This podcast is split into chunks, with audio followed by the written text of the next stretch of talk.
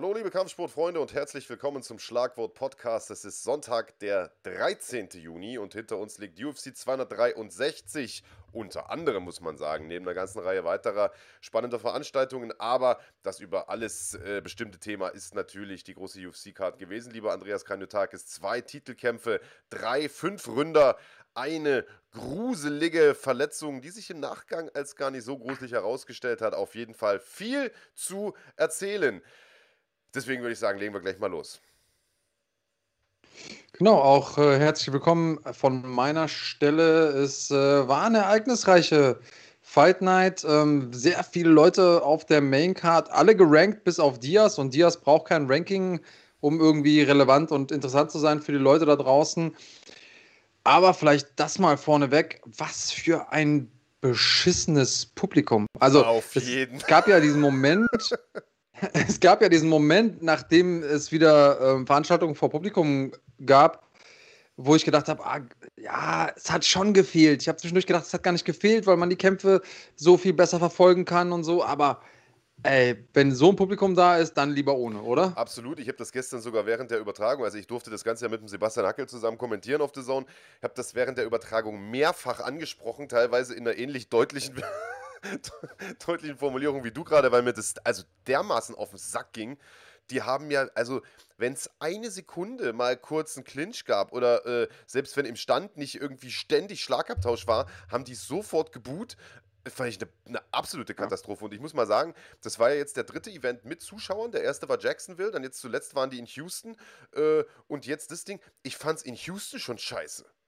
Ich fand es in Houston ja. schon scheiße. Also eigentlich war es wirklich nur in Jacksonville einigermaßen okay. Auch in Houston haben die schon, also erstens mal, als das erste Mal dieses Woo-Ding wieder kam, dachte ich mir, fuck, Alter, jetzt hast du ganz vergessen, was dich so angekotzt hat, als es noch eine Crowd gab.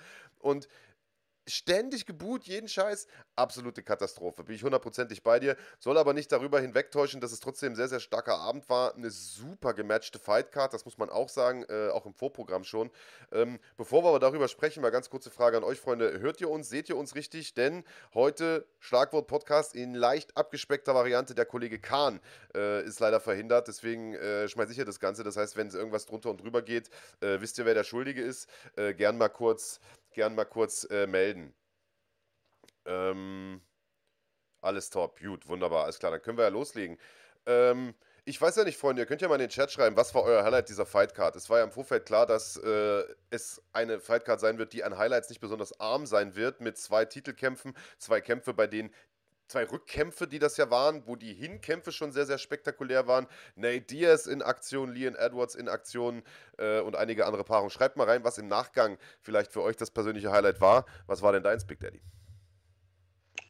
Ähm, tja, persönliches Highlight. Ich muss sagen, die ganze Fightcard fand ich irgendwie nice. Ähm, Highlight in dem Sinne, jetzt nicht, dass es mir besonders gut gefallen hat, aber Craig, Mann, was ist das für ein Tier? Nicht nur, dass er da dem Jamal fast den Arm rausgerissen hat, sondern auch die Transition da reinzukommen.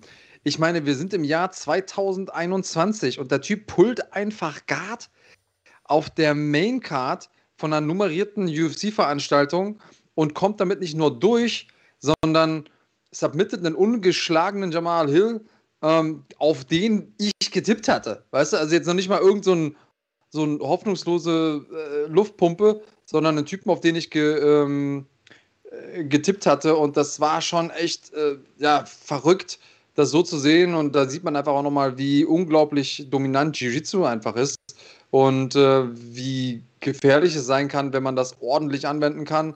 Paul Craig gefällt mir richtig gut, wie er die Transitions gemacht hat, wie er da den Arm isoliert hat und dann, ja gut, die Verletzung an sich war auf jeden Fall äh, gnarly, wie die Amis sagen. Und äh, ich habe was gelernt letzte Woche, Marc. Ich bin ja auch zum Lernen imstande.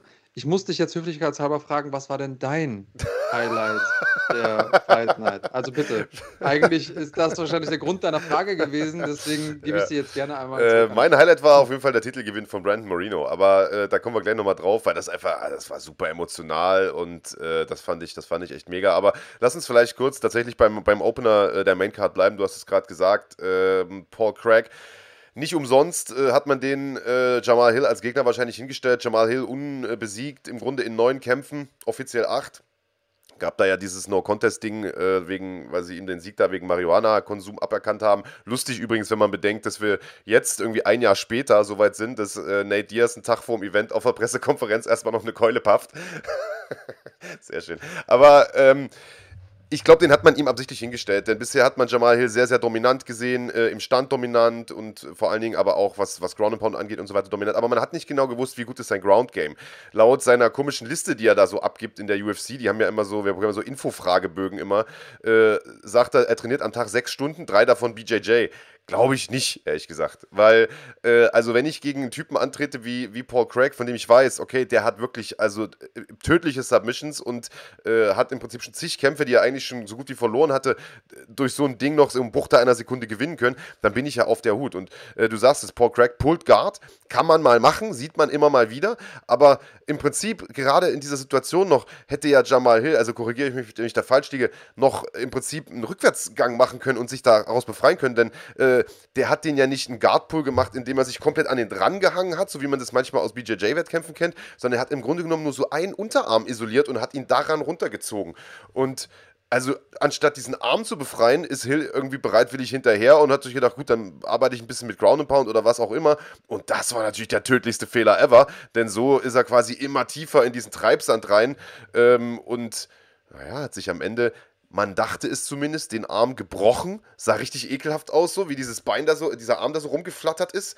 Ähm, aber war am Ende wohl nicht gebrochen, habe ich hinterher jetzt gehört auf der Pressekonferenz, war wohl nur ausgekugelt. Also den hat man wieder eingerenkt und der Junge ist wieder topfit, könnte theoretisch morgen wieder kämpfen. Ja, ja, also er hat zumindest Full Range of Motion, hieß es. Also er kann seinen Arm komplett bewegen, aber ähm, da sind ja Bänder und Sehnen, die da und ähm, ich bin mir relativ sicher, dass er davon noch eine gute Weile was hat. Ähm, und Craig hat einfach auch nochmal gezeigt, dass er am Boden aus, ich glaube am Anfang waren, waren die ja nur in der Half Guard, einfach dieser ganz tiefe Wizard, die langen Arme, die, ähm, die Jamal Hilder mitbringt, die sind ihm da zum, zum Nachteil äh, ja. geworden und äh, einfach perfekt gemacht von ihm, muss man sagen. Und da sieht man auch einfach, dass spektakuläre Knockouts sind, aber so Submission-Künstler sind auch noch schön anzusehen. Wenn sie naja. denn und da können wir dann nachher mal drauf kommen, wenn wir über Demi Meyer sprechen, wenn sie denn dazu kommen, äh, in ihrer Welt zu kämpfen. Richtig, ja. richtig, richtig. Das werden wir gleich mit Sicherheit auch nochmal auseinandernehmen. Eine Sache, die ich mit dir ganz gerne noch abgekaspert hätte, beziehungsweise zwei Sachen vielleicht. Äh, erstmal das erste, Lass los schreibt, der Ref war aber kacke. Äh, völlig korrekt. Also, äh, ich meine, es war ja vollkommen ersichtlich, dass mit dem Arm was nicht stimmt. Wie gesagt, der ist da so rumgefloppt wie, wie, wie totes Fleisch, wie so ein Gummiarm. Und äh, der Ref, statt da dazwischen zu gehen und den Kampf zu beenden, Technical Submission quasi da zu, zu, äh, zu erzwingen, ähm, lässt den Kampf weiterlaufen, was im Prinzip nur dazu führt, dass Jamal Hill einfach mal noch eine Reihe unbeantworteter erst Ellbogen und dann Hammerfäuste bekommt. Ich habe es nicht mitgezählt, aber zehn waren es mindestens. Das hätte nicht sein müssen. Nee, war jetzt ein Referee, der mit Sicherheit nicht das erste Mal gerefft hat, MMA per se, aber relativ neu war in der UFC. Äh, Al Guini, ja, vielleicht so ein bisschen auch seine äh, Unerfahrenheit, vielleicht auch so ein bisschen diese Idee von, ah, das sind ja Leute auf dem höchsten Level, die lasse ich ein bisschen länger laufen. Ähm, war auf jeden Fall nicht seine glücklichste Entscheidung. Ich glaube, wenn er sich das im Nachhinein anguckt, dann, äh, also ich habe ehrlich gesagt beim ersten Mal gucken auch gedacht, äh, Hill würde versuchen, noch mit dem Arm mitzuschlagen. Und dann habe ich gedacht, nee, der, der klopft ab, ach nee, der schlägt mit, ach nee, der klopft ab. Oh nein, scheiße, das Ding ist ja. Matsch. So. Und ja, ich glaube, wenn du da als, als Referee bist und konzentrierst dich vielleicht eher auf, sind die Augen noch auf in einem Choke oder so, kann einem das mal durchgehen. Klar, ich sag mal, andere erfahrenere Refs hätten es wahrscheinlich früher gesehen. Ähm, also, ja, ja, und es waren jetzt auch nicht die ganz großen Bomben von unten. Aber klar, ja, war ja nicht die beste Ref-Leistung. Ich habe, also Jamal Hill selber hat sich geäußert, hat den Ref so ein bisschen in Schutz genommen, sagt, ich habe nicht getappt übrigens. Also es war wohl angeblich kein Tap. Er sagt, ich habe versucht, ihn zu stacken. Also, mhm. Also äh, für die, die das nicht kennen, in so einem Armhebel ist im Prinzip die einzige Möglichkeit, da noch rauszukommen, den Gegner so ein bisschen zusammenzustauchen, damit er die Hüfte nicht überstrecken kann. Das nennt man Stacken. Äh, das wollte er wohl tun, hat aber irgendwie kein, kein wie soll ich sagen, keinen Angriffspunkt gefunden, weil der Arm einfach matsch war. Also er mhm. konnte selber keine Spannung aufbauen oder keinen Druck aufbauen vielmehr. Äh, hat den Ref quasi in Schutz genommen. Die andere Seite der Medaille ist aber, dass äh, ein paar Journalisten, die da aus der Region Phoenix äh, oder, oder aus der äh, Region Glendale, Arizona wohl kommen, auf der Pressekonferenz im Nachgang gesagt haben, der Ref ist wohl bekannt aus der lokalen Szene. Es war seine erste UFC-Veranstaltung. Mhm. Man kennt den aber von kleineren Events da in der Region und der muss wohl immer Scheiße bauen. Das heißt, wenn der Typ einen Kampf reft, mhm. weißt du schon vorher, es passiert Shit äh, und Dana White hat es lachend zur Kenntnis genommen, hat gesagt, alles klar, das ist wohl der, der, äh, der Phoenix äh, Masagati. Äh, für alle, die den nicht kennen, das war mal der wahrscheinlich schlechteste Ref in der Geschichte der UFC, Steve Masagati, äh, der mittlerweile keinen Kampf, Gott sei Dank, mehr reft. Also, äh, ja, ich, ich finde schon, dass da, da hätte man eher dazwischen gehen müssen. Ich habe auch anfangs gedacht, es ist ein Tab, dann dachte ich, es ist kein Tab und er kämpft noch weiter. Aber irgendwann hast du einfach gesehen, wie dieser Arm so hin und her flattert. Also spätestens dann hätte man mal reingehen müssen.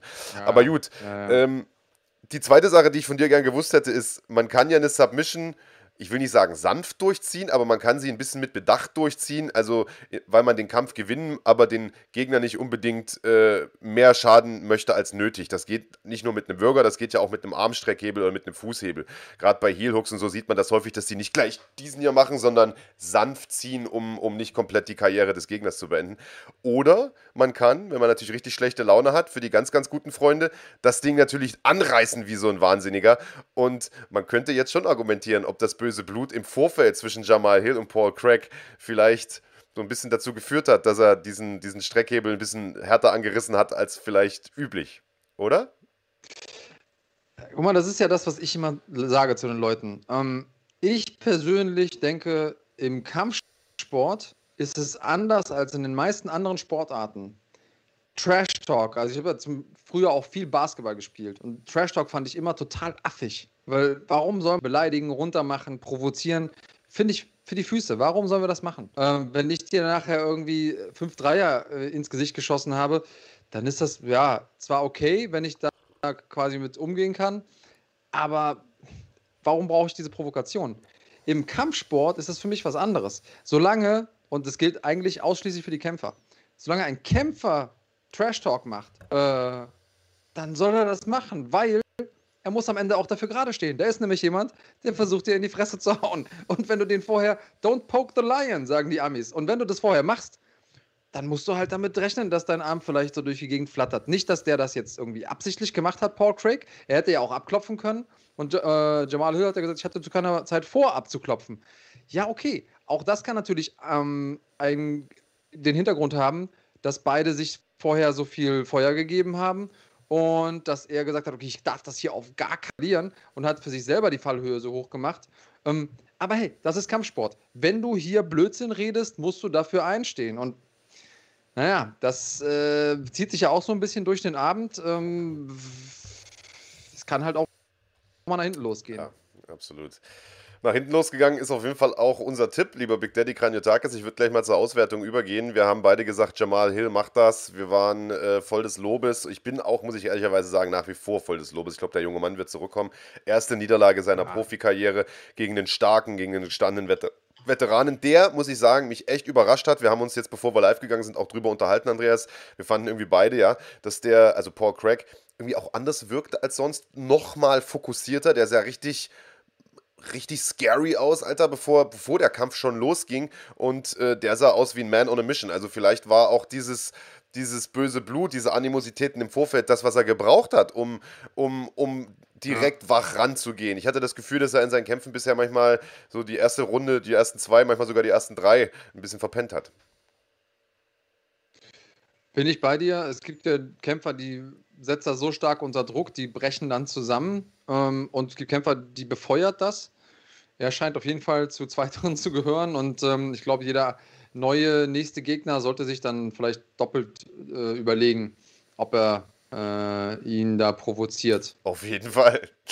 Guckt euch einfach nur diesen Flatterarm an, dann, äh, dann überlegt euch das äh, zweimal. Ja, genau. Aber es sind nicht nur Arme am Flattern gewesen, sondern auch äh, Punkte, potenzielle zumindest im Tippspiel, das Klo runtergespült worden. Äh, wir haben alle durch die Bank weg tatsächlich, auch die Schlagwort Nation getippt, dass äh, Jamal Hill das macht. Ihr da draußen habt gesagt, der macht es nach Punkten. Big Daddy und ich haben gesagt, durch TKO in der zweiten bzw. dritten Runde. Nichts davon ist passiert. Dementsprechend null Punkte durch die Bank weg. Im nächsten Kampf gab es wieder einen sehr, sehr starken Bodenkämpfer, nämlich Damien Maya, mhm. den vielleicht besten Grappler oder einen der besten Grappler der UFC-Geschichte, den besten im Weltergewicht vielleicht, äh, der mit 44 Jahren äh, seinen, ich meine, 38. Kampf oder irgendwie sowas bestritten hat jetzt. Äh, also super erfahrener Mann, hat einige der Besten der Welt vor der, vor der Flinte gehabt, aber hat es eben auch im Laufe seiner Karriere nie vermocht, äh, mehr zu sein als ein starker Grappler. Das muss man ehrlicherweise auch sagen. Also ich erinnere mich an diesen Kampf gegen Ben Askren, die, wo die sich da drei Runden lang gekickboxt haben, dass er wirklich Not gegen Elend war, weil keiner von beiden das konnte.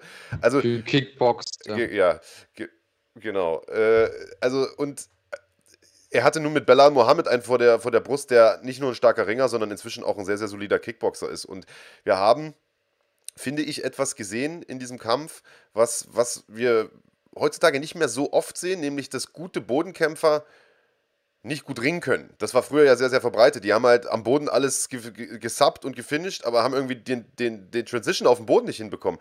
Habe ich nie so richtig verstanden. Ich kann mir das nur so erklären, dass die im Training vielleicht immer direkt auf dem Boden angefangen haben zu rollen, was ja so eine Unart auch ist. Ähm, oder nicht Unart, aber was vielleicht sinnfrei ist, das in der Wettkampfvorbereitung ausschließlich so zu machen. Jedenfalls äh, hat man ja Damien Maya immer nachgesagt, dass er die Gegner eigentlich gut runterbekommt. Fand ich ehrlicherweise nie so richtig, denn der hat ja immer diese Backtakes im Stand gemacht und so ein Kram, aber wirklich gute Double Legs oder gute, was weiß ich, gutes Upper Body Wrestling hatte der aus meiner Sicht nie und das hat man auch gestern wieder gesehen und ich glaube, das ist ihm da ein Stück weit zum Verhängnis geworden. Ähm, ja, kann ich wenig zu ergänzen. Was man eben noch dazu sagen kann, ähm, ist, wer hat denn hier gefragt? Äh, ähm, irgendjemand hat gefragt, ob wir denken, ah hier, äh, Achteck sagt, denkt ihr, Maya holt das Alter physisch ein oder wurde er inzwischen einfach stilistisch vom Zeitgeist abgehangen? Ich glaube, das ist eine gute Frage. Ähm, ich glaube, es ist beides einfach. Auf ja. der einen Seite haben wir natürlich einen älter werdenden Damien Maya und ich sag mal, wäre der in einer leichteren Gewichtsklasse unterwegs, dann hätte er gar keine Daseinsberechtigung mehr gehabt. Ähm, und wir haben natürlich auch jemanden, der sehr stark an einer klassischen Aufteilung, also dass wir überhaupt noch von so klar ohne Einschränkungen von Striker gegen Grappler reden können oder von einem reinen Grappler, ist ja eigentlich schon für die heutige Zeit untypisch. Ja. Deswegen, ja, also ich glaube, er ist einfach Last of a Dying Breed und ähm, eh, alle Ehre dem Mann. Ich bin großer Damien Meyer Fan gewesen, immer noch. Auch, also ich bin ja auch Fan, wenn es mal nicht so gut läuft. Aber es ist ganz klar, das sind Kämpfe, die er nicht mehr gewinnen kann. Gegen physisch fittere, stärkere ähm, Kämpfer, gegen Leute, die eine gute Takedown-Defense haben. Und da musste er noch nicht mal ein guter Kickboxer sein, um ihm, ihm das Leben schwer zu machen. Das, ich meine, wie viele Takedowns hat Mohammed verteidigt gestern? 15, ja. 19, ich weiß es gar nicht. Also unendlich viele. Ähm, ja, und er hat ja auch viel erreicht. Weltmeister im BJJ gewesen, jahrelang im MMA komplett an der Spitze mitgekämpft, hat auch gute Siege eingefahren. Der muss sich nicht verstecken. Von mir aus darf er gerne noch ein paar Kämpfe machen, aber ich würde jetzt nicht drauf setzen, dass er gegen die die Top 5, die Top 10 irgendwie nochmal eine Chance hat, ehrlich gesagt. Also in der UFC ja wahrscheinlich sowieso nicht, denn das war sein letzter äh, Vertrag, äh, Kampf im Vertrag und äh, Dana White hat schon äh, ganz klar gesagt, also mit 44 und mit der Leistung von gestern ähm, wird das keine neue, also keine Vertragsverlängerung, keinen neuen Vertrag geben. Er wünscht ihm alles Gute, aber äh, nicht in der UFC. Also vielleicht sehen wir ihn ja nochmal bei Bellator oder so rumspringen, die sind ja äh, auf jeden Fall immer geneigt, mal noch so ein paar Allstars zu verpflichten. Vielleicht gibt es da sogar auch noch die eine oder andere Paarung, wo man sagt. Oder ein Bärennacken. Alter. Muss ich nicht haben, ehrlich gesagt. Aber äh, hey, pass auf, wenn er sagt, ich mache. Oder vielleicht findet sich noch ein YouTuber irgendwo, wie, wie bei Ja, Mann, oder weißt du was? Es gibt ja mittlerweile auch so Sachen wie Submission Underground und, und, und Quintet und wie sie nicht alle heißen, so diese Grappling- äh, Veranstaltungen, die inzwischen sehr, sehr gut auch produziert sind. Im UFC Fight Pass laufen viele davon äh, und wo es diese Superfights gibt, ja, wo irgendwelche jungen Grappler gegen so Alt-MMA-Stars antreten und sowas könnte ich mir zum Beispiel vorstellen, dass er da solche Grappling-Superfights nochmal macht, drei, vier Stück, weil da sehe ich sogar noch extrem gute Chancen für ihn, äh, dass man mal sagt, man macht so ein Gilbert Burns, Damien Maya Grappling-Ding oder was weiß ich was, weißt du, sowas äh, mhm. sehe ich da eher ob ich ihn jetzt noch so mit Ground and Pound und gegen irgendwelche jungen Wilden, ich meine, Belal Mohammed ist natürlich erstmal nicht nur zehn Jahre jünger äh, und, und ein viel besserer Ringer, sondern der Typ ist halt auch, also wie aus Stein gemeißelt und der Typ ist die Zukunft der Gewichtsklasse, weißt du? Während Damien Meyer die Vergangenheit ist und gegen solche Leute muss man ihn dann auch einfach nicht mehr stellen. Das ist, glaube ich, nicht gut für die ja. Gesundheit.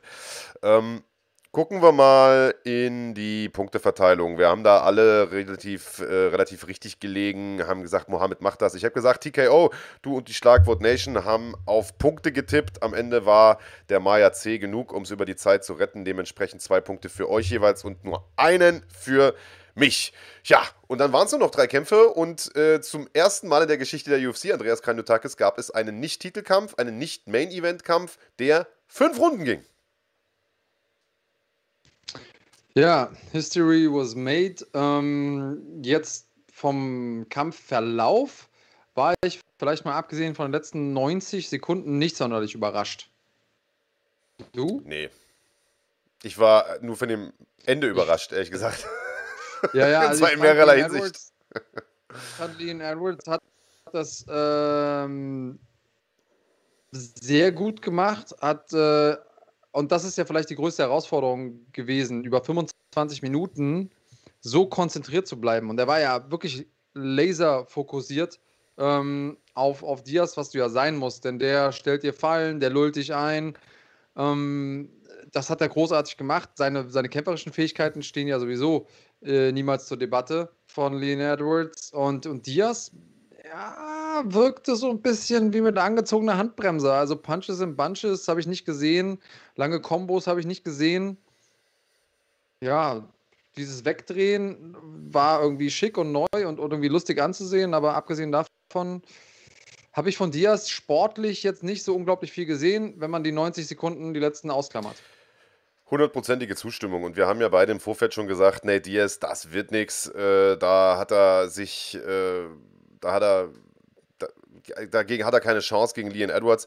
Am Ende des Tages muss ich sagen, hat er sich eigentlich sogar noch besser geschlagen, als ich erwartet hatte, ehrlicherweise. Ähm, ist ja gut über diese fünf Runden gekommen. Ich meine, der hat in der ersten Runde schon gefühlte 40 Leg-Kicks genommen. Äh, und wir wissen ja, dass er anfällig ist auch dafür, dass er den nicht besonders gut blockt, ist trotzdem fünf Runden lang noch gegangen. Also davor muss man eigentlich schon fast den Hut ziehen. Andere werden da wahrscheinlich ja. schon lange irgendwie eingeknickt. Äh, aber ich bin bei dir. Also, äh, wir kennen die Diaz-Brüder, wir lieben die dafür, dass sie unorthodox kämpfen, dass sie auch mal ein Kabinettstückchen auspacken, sich vielleicht auch mitten im Kampf mal kurz auf den Boden legen und so tun, als ob sie schlafen und so. Aber wenn man das mal macht, ist es auch okay. Beziehungsweise, wenn man das macht und hinterher mhm. kommt eine Aktion, äh, dann ist es auch okay. Aber bei Nate hat es ja 0,0 gebracht und er hat das fünf Runden lang versucht, dieses Wegdrehen und dann doch wieder überraschend zurückkommen und so. Überraschend. Äh, pff, habe ich den Sinn nicht so ganz gecheckt. Und versteht mich nicht falsch. Also es gibt wahrscheinlich weniger, also kaum einen größeren Diaz-Brüder-Fan äh, als mich. Ich finde die Typen super, ich feiere die hart. Äh, durfte ich auch schon persönlich kennenlernen, sind die nettesten Menschen, die man sich vorstellen kann. Nichts mit Gangster, einfach nur super bodenständige Jungs. Aber der Kampf war einfach sinnlos von Nate. Das war scheiße gemacht. Also Respekt davor, dass er gegen so einen harten Typen überhaupt einen Kampf annimmt und es fünf Runden schafft. Aber das, was er da fünf Runden lang gemacht hat, war sinnlos. Noch sinnloser ist aber, dass er eine tolle Combo landet, kurz vor Schluss, Stockton Slap, taucht ab unter der rechten von Edwards, knallt ihm eine linke rein, rockt ihn und Edwards macht diesen hier. Und was macht Nate? Lacht ihn aus, zeigt auf ihn und geht nicht hinterher. Ich glaube, der konnte es selber nicht fassen. Ich glaube, der hat selber nicht geblickt, dass er ihn angenockt hat. Und mm. erst beim zweiten Mal anklingen, was danach kam, hat er das, glaube ich, geblickt und hat dann das Tempo ein bisschen erhöht. Und ich glaube, ja. wenn er das von Beginn an ja. gemacht hätte, hätte er das Ding noch gewonnen, Alter. Und das wäre doch krass gewesen, Mann. Ja. Sehe ich genauso. Äh, ich ich habe es auch so gesehen, mh, mm, dass Diaz einfach nicht gerafft hat beim ersten Mal, wie hart er ihn getroffen hat. Ähm, war vielleicht auf was anderes fokussiert. Wenn man natürlich die Beine gesehen hat, war man relativ äh, klar, okay, da ist einiges passiert, da musst du jetzt hinterhergehen. Was wäre das für eine absolute Sensation gewesen? Ähm, ja, und Russell Westbrook fragt hier, ob das der größte Upset in der UFC-Geschichte gewesen wäre, wenn er Edwards ausgenockt hätte. Also da fällt mir sofort irgendwie Anderson Silva gegen ähm, Charles Sonnen ein. Das Ding war ja noch viel eindeutiger und irgendwie am Ende nochmal kurz eine Submission hochge hochgeschmissen. Da hat auch keiner mit gerechnet. Ähm, und da stand auch noch ein bisschen mehr auf dem Spiel, aber es wäre auf jeden Fall oben mit dabei gewesen. Und weil Dave Batista das gerade sagt, ach geil, wie der Kampf von Diaz nicht abgebrochen worden ist, obwohl die Cuts diesmal viel heftiger waren als gegen Masvidal. Ähm, das sehe ich nicht so. Also dieser, diese Cuts bei Masvidal, die waren schon übel, weil sie ja sowohl oben übers Auge gingen, als auch unten über dasselbe Auge. Und die Haut hält ja mit ihrer Elastizität so ein bisschen das Auge auch im, im, im Sockel. Und also da waren schon sehr, sehr viele. Guck dir mal noch mal ein paar Bilder an bei Google. Äh, Dave Batista, das war schon übel. Also auch medizinisch sehr bedenklich. Das andere waren halt jetzt Cuts, aber die waren alle an, ich glaube, hier über der Augenbraue und so. Also da sind nicht viele, sind nicht viele Nerven, da kann nicht viel mit dem Auge passieren. Also das war nicht ganz so bedenklich aus medizinischer Sicht. Aber ja, trotzdem hat er natürlich gezeigt, dass er ein gefährlicher Typ ist und dass er wahrscheinlich, mal abgesehen von der Spitze, alle Leute schlagen kann. Und Leonard Edwards ist einer, wo wir alle schon sagen, okay, der ist im Prinzip, ist ja gar nicht die Frage, ob der irgendwann Champion wird, wird sondern wann. Ich frage jetzt mal bewusst provokant, wer oder wessen Aktien sind denn nach diesem Kampf mehr gestiegen? Die von Edwards oder die von, von Nate? Ah, ich würde sagen, das ist so ein Kampf, der irgendwie für, wäre die letzte Minute nicht gewesen. Dann hätte ich gesagt, Edwards all the way. Ähm, aber Nate hat äh, auf jeden Fall bewiesen, dass er noch relevant ist. Und das ist, ey, ganz im Ernst, für mich ist Lean Edwards mindestens mal der zweitbeste in seiner Gewichtsklasse. Der Typ ist ein absolutes Monster.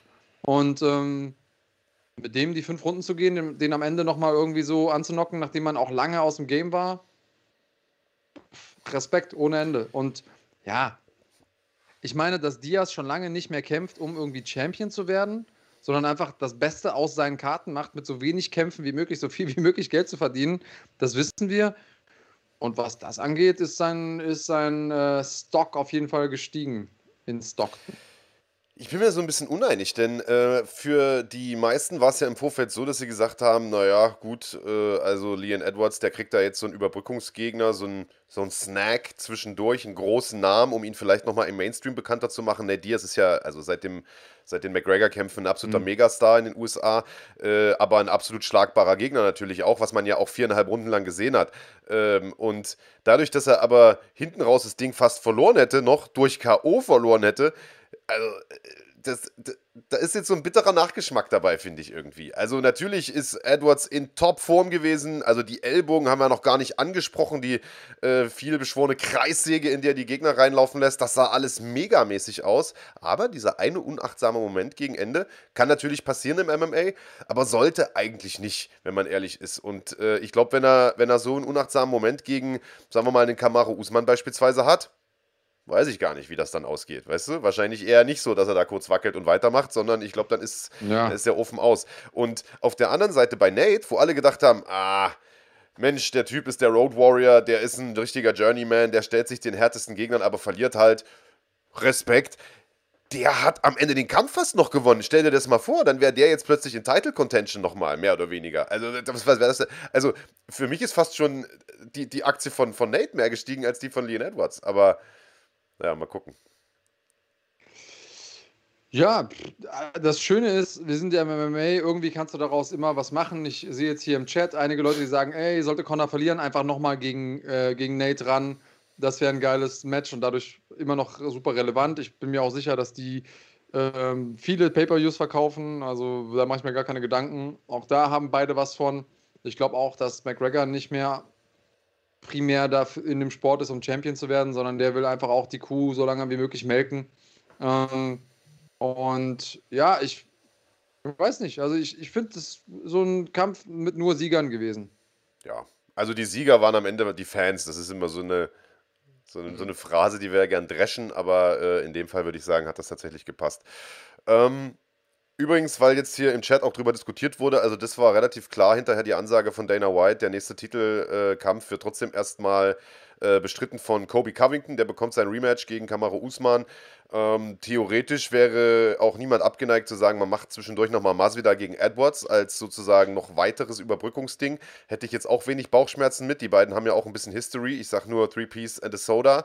Ähm, diese kleine Packung, die es da gab, Backstage für Leon Edwards Ich glaube aber ehrlicherweise gar nicht, dass der da Bock drauf hat, Andreas Kranjotakis, denn der hat jetzt so lange gewartet und hat jetzt irgendwie, weiß ich gar nicht, den zehnten Kampf in Folge gewonnen.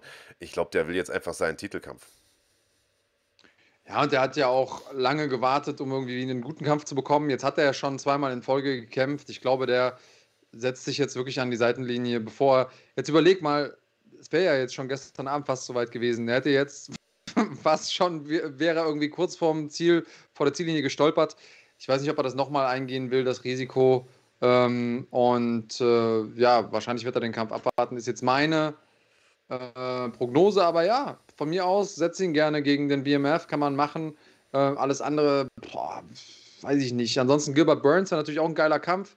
Ähm, aber sollte er einfach alles nicht machen aus meiner Sicht. Ja. Und äh, für alle Leute, die es nicht mitbekommen haben oder die es noch nicht geschafft haben, ich lege euch auf jeden Fall unsere äh, Diaz-Brüder Porträts ans Herz. Die äh, haben wir eingesprochen mit sehr viel Herzblut. Also wir sind ja auch große Diaz-Fans.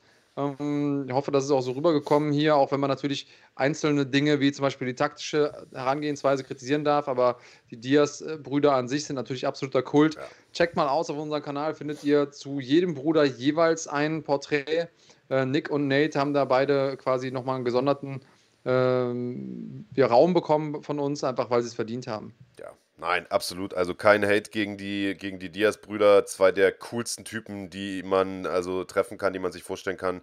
Äh, und zwei der, also zwei der Leute, die schon seit Jahren diesen Shit machen, diesen Grind leben. Ich meine, ihr könnt das mal auf YouTube mhm. googeln. Es gibt Kämpfe von einem jungen Nick Diaz, wo der 17 oder 18 ist, wo er in irgendwelchen Turnhallen da an der Westküste schon irgendwelche Valetudo-Kämpfe bestreitet. Also der Typ ist also der absolute OG und äh, sein Bruder mindestens genauso.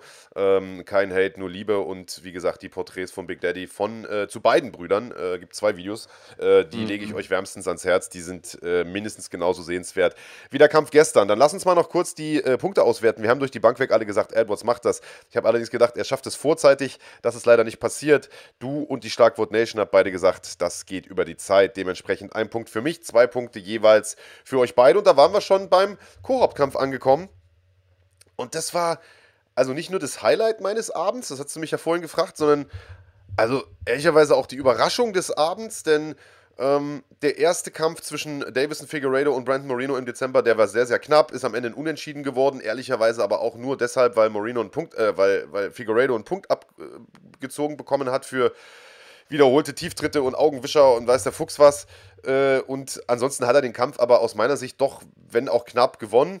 Ähm, man muss dazu sagen, damals war die Situation die, dass er drei Wochen zuvor ersten Kampf gemacht hatte, äh, dementsprechend zwei Weightcuts äh, in den Knochen hatte und äh, man weiß, dass das Gewichtmachen Figueredo sehr, sehr schwer fällt. Er ist extrem groß für äh, ein äh, für ein äh, Fliegengewicht und äh, dementsprechend dachte ich mir, gut, jetzt mit voller Vorbereitung und so weiter und wird er den, den Moreno zerstören? Das war so mein Tipp oder zumindest wird es eine eindeutigere Sache. Aber das absolute Gegenteil ist der Fall gewesen, Andreas Kranjotakis. Total. Und ich habe vor allen Dingen gedacht, der Champion oder der ehemalige Champion, muss man ja jetzt sagen, ähm, käme neu eingestellt zurück, wäre sehr viel ähm, aggressiver, weil ihm das ja so ein bisschen gefehlt hat im letzten Kampf. Ähm, aber anstattdessen war es Moreno, der ihn von Anfang an so ein bisschen überrollt hat. Was lachst du denn da so? Resat Bununc, der äh, ja seit vielen, vielen, also seit Anfang eigentlich schon hier mit äh, kommentiert, hat wieder mal einen seiner goldenen Kommentare rausgehauen. Warum kommentiert in letzter Zeit der Grandiotakis nicht mehr die UFC-Veranstaltungen? Hat er Rücken? ja, aber ich habe Rücken, aber eher so wie die, wie die Rapper da draußen. Ähm, ja, abgesehen davon äh, habe ich das Gefühl, du, ähm, du schaust die Fight Nights nicht, denn da ja. war ich durchaus am Start. Ja. Äh, und die vorletzte nummerierte haben wir ja sogar zu dritt ähm, kommentiert. Ich habe jetzt nur eine nummerierte nicht gemacht. Aber schön, klingt ja so, als würdest du mich vermissen, Resat. Ähm, wir würden dich übrigens auch vermissen, wenn du dich ab und zu mit deinen originellen Kommentaren hier ja, bei uns mega, absolut. ja, nee, aber Entschuldigung, wollte also ich nicht, wollte ich unterbrechen. Ja, ja. Zurück zu, zu Moreno. Ähm, geiler Typ. Ähm, auch wie er von Anfang an Druck gemacht hat. Ich hatte das Gefühl, er hat einfach den Champion über, überrollt, wie so ein Tsunami. Der wusste gar nicht so richtig, wo, wo geht's hin, wo geht's her.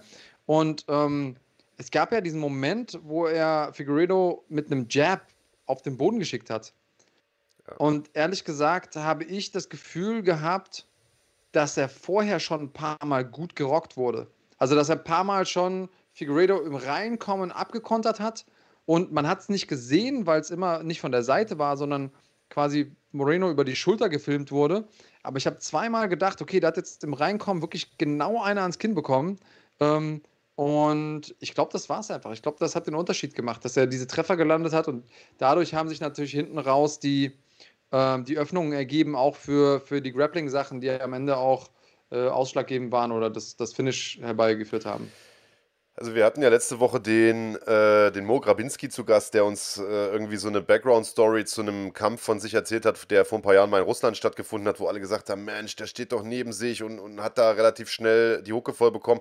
Und das wusste damals niemand. Er hat es uns gestern verraten. Er hatte da irgendeinen Magen-Darm-Infekt und äh, also konnte Minuten vor dem Kampf war er froh, dass er überhaupt, sagen wir mal, das Bett verlassen konnte. Ja, so schlechter Verfassung war der. Das sind mhm. Sachen, die mhm. weiß man nicht. Man weiß das einfach nicht. Man sieht die Kämpfer dort mhm. reinkommen. Man geht davon aus, die haben, was weiß ich, acht Wochen Trainingslager, zwölf Wochen Trainingslager hinter sich, sind topfit. Warum sehen die denn heute so scheiße aus? Im Übrigen, vielen Dank Hussein Subidi und Quickmix für die Superchats, die ihr hier reinhaut. Äh, vielen lieben Dank, Leute. Ähm, man weiß nicht, was da im Trainingslager vorgefallen ist. Und äh, wir haben die Weightcut-Problematik ja jetzt angesprochen. Figueredo tut sich schwer. Der ist vom Frame her, vom Körperbau her mindestens ein Bantamgewicht. Äh, ich könnte mir sogar in der Zukunft vorstellen, dass der mal im Federgewicht antritt. Der ist fürs, fürs Fliegengewicht einfach zu groß, zu massig. Und er hat ja auch am Freitag in allerletzter Sekunde sein Gewicht erbracht. Also die Kämpfer haben eine gewisse Deadline, bis zu der die auf der Waage stehen muss, mussten oder das Gewicht erbracht haben müssen. Äh, und er hat das in buchstäblich letzter Minute erbracht. Und da haben Leute auch schon spekuliert, na, lief da was schief mit dem Weightcut. Also man weiß nicht, was da dahinter steckte und wie, wie gut er wirklich drauf war. Denn ich fand Figueredo, ohne jetzt Moreno was, was, was wegnehmen zu wollen, der sah wirklich stark aus. Ähm, äh, okay, hört ihr uns noch? Ich habe mir gerade, äh, mir wird gerade angezeigt, es gibt ein Verbindungsproblem. Sagt, gebt mal kurz Bescheid, ob ihr uns noch hört und seht. Ja, ich rede einfach mal so lang weiter. Ähm, Ah. Ich, äh, ja, alles gut, wunderbar, sehr schön. Na gut, dann ist das hier nur scheinbar bei, okay, bei mir so. Ähm, ich, ich finde, der stand von Beginn an neben sich. Also äh, der, der hat sich viel zu wenig bewegt. Man kennt ja von Figueredo, dass der sehr viel Oberkörper, sehr viel Kopfbewegung hat, sehr viel fintiert und viel Beinarbeit auch hat. All das war nicht da. Ich fand, der stand extrem statisch dort. Ähm, und du hast recht, er wurde schon vor dieser Führhand ein paar Mal getroffen und geht dann von diesem Jab runter. Und das, obwohl der eigentlich gute Nehmerfähigkeiten hat, Mann. Ich meine, guck dir mal den ersten Kampf an vom Dezember, was die sich da um die Ohren gehauen haben. Äh, da ist er von der Führhand nicht runtergegangen, schon gar nicht in der ersten Runde. Also wer weiß, äh, was da im Vorfeld passiert ist. Ich fand, das war nicht der Figueredo, den wir kennen. Ähm, auf der anderen Seite muss man aber auch sagen, Moreno alles richtig gemacht. Er hat im Nachgang gesagt, er hat sich sechs Monate lang jetzt vorbereitet auf diesen Fight, nämlich seit Anfang des Jahres, hat alles investiert in diesen Kampf, was ging und entsprechend emotional hat er diesen Titel gefeiert und das war also ganz klar mein Highlight. Ich habe jetzt Gänsehaut, wenn ich, äh, wenn ich, wenn ich nochmal dran denke. Das war mega. Ja, die Storyline und für den muss man sich freuen. So ein sympathischer, äh, freundlicher Typ, vollkommen emotional am Ende noch geworden. Und ähm, die Frage, die jetzt hier Hans Dampf im Chat stellt, ist, glaube ich, ganz gerechtfertigt. War Marino so krass oder Figo so schlecht?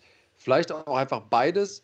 Ähm, eine Sache, und, ich, und das sage ich als ausgesprochener Davison Figueredo-Fan, ähm, Moreno ist ein geiler Champion jetzt einfach. Also man, mit dem kann man so viele coole Sachen machen. Der ist für mich vom ganzen Habitus ein Champion und ähm, ich freue mich einfach auf, auf alles, was da kommt. Und das ist für mich immer der beste Ausgang für einen Kampf, dass ich denke, okay, alles, was da kommt, ist geil. Ich glaube, wir werden jetzt nicht den dritten Kampf direkt in Folge sehen. Dafür ist zu viel los in der Gewichtsklasse.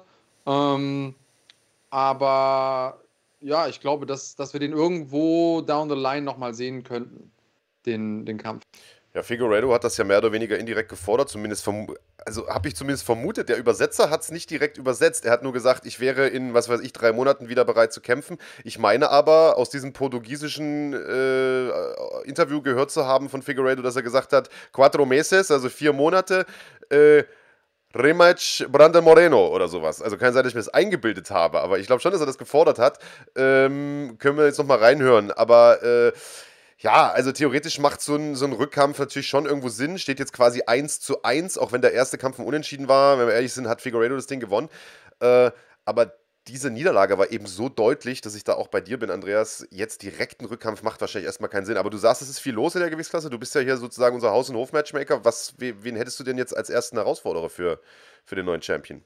Äh, äh, ja, Manuel P. schreibt hier auch zum Beispiel Askarov ja schon mal rein. Die beiden kennen sich.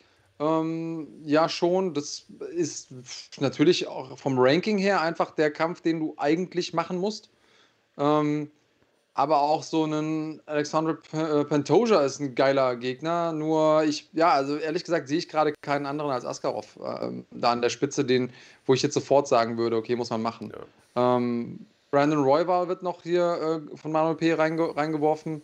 Ähm, wie siehst du es? Hast du da irgendeine schlauere Idee zu? Nee, also ich wäre, für mich wäre jetzt auch Askerov die, die äh, nächste logische Wahl. Auch das wäre ja ein Rückkampf. Äh, bin, ich mal, bin ich mal sehr, sehr gespannt. Wäre vor allen Dingen auch stilistisch ganz spannend, weil Askerov natürlich als, als sehr, sehr starker Ringer äh, nochmal eine andere äh, Art der Herausforderung wäre. Wenn wir mal an den ersten Kampf zwischen Figueredo mhm. und Moreno zurückdenken, dann hat Figueredo da ringerisch schon auch Akzente setzen können, Moreno allerdings am Boden auch sehr, sehr stark. Also das wäre ein Kampf, den ich mir definitiv angucken würde. Ich hätte aber auch nicht wirklich ein Problem damit, wenn die UFC jetzt sagen würde, wir machen direkt äh, den dritten Kampf der beiden. Ich bin mal sehr, sehr gespannt. Fakt ist unterm Strich, dass ich mir gut vorstellen könnte, dass Dana White und Kursi erstmal die Hände gerieben haben, als Moreno diesen Titel gewonnen hat, denn mhm. die wollen ja seit Jahren einen mexikanischen Champion, einfach weil Mexiko ein Riesenmarkt ist, weil die lateinamerikanische Community, die mexikanische Community in den USA gigantisch ist und die halt auch alle extrem Kampfsport begeistert sind, traditionell eher Boxen. Äh, aber äh, ich sag mal, wenn da jetzt ein MMA-Kämpfer mit mexikanischen Roots ist, dann werden die sich auch hinter den stellen. Das heißt, da lässt sich natürlich auch eine Menge Cash mitmachen.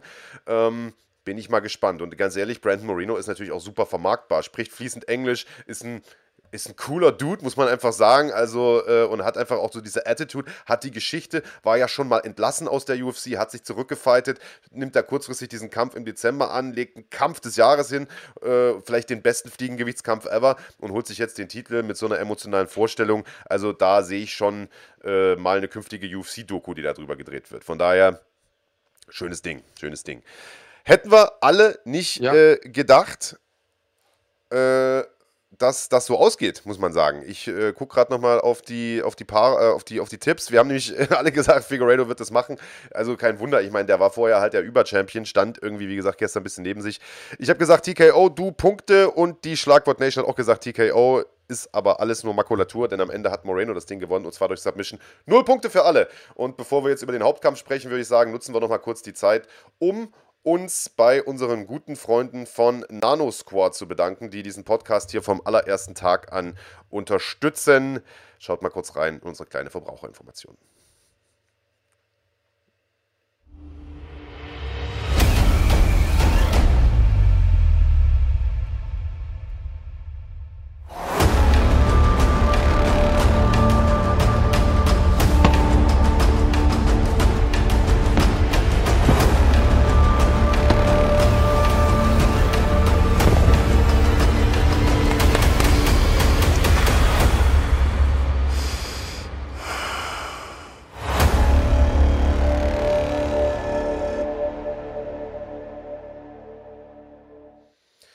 Ja, ohne Sponsoren, da geht im MMA-Sport überhaupt nichts, beziehungsweise in gar keiner Sportart, wenn man ehrlich ist. Und so ist das natürlich auch bei uns. Deswegen vielen, vielen Dank an unsere Freunde von NanoSquad, eurem Shop für CBD-Produkte. Bei NanoSport bekommt ihr hochwertige Cannabidiol-Produkte, die in Zusammenarbeit mit Wissenschaftlern und Athleten speziell für Sportler entwickelt werden, in höchster Qualität und vor allem frei von psychoaktivem THC.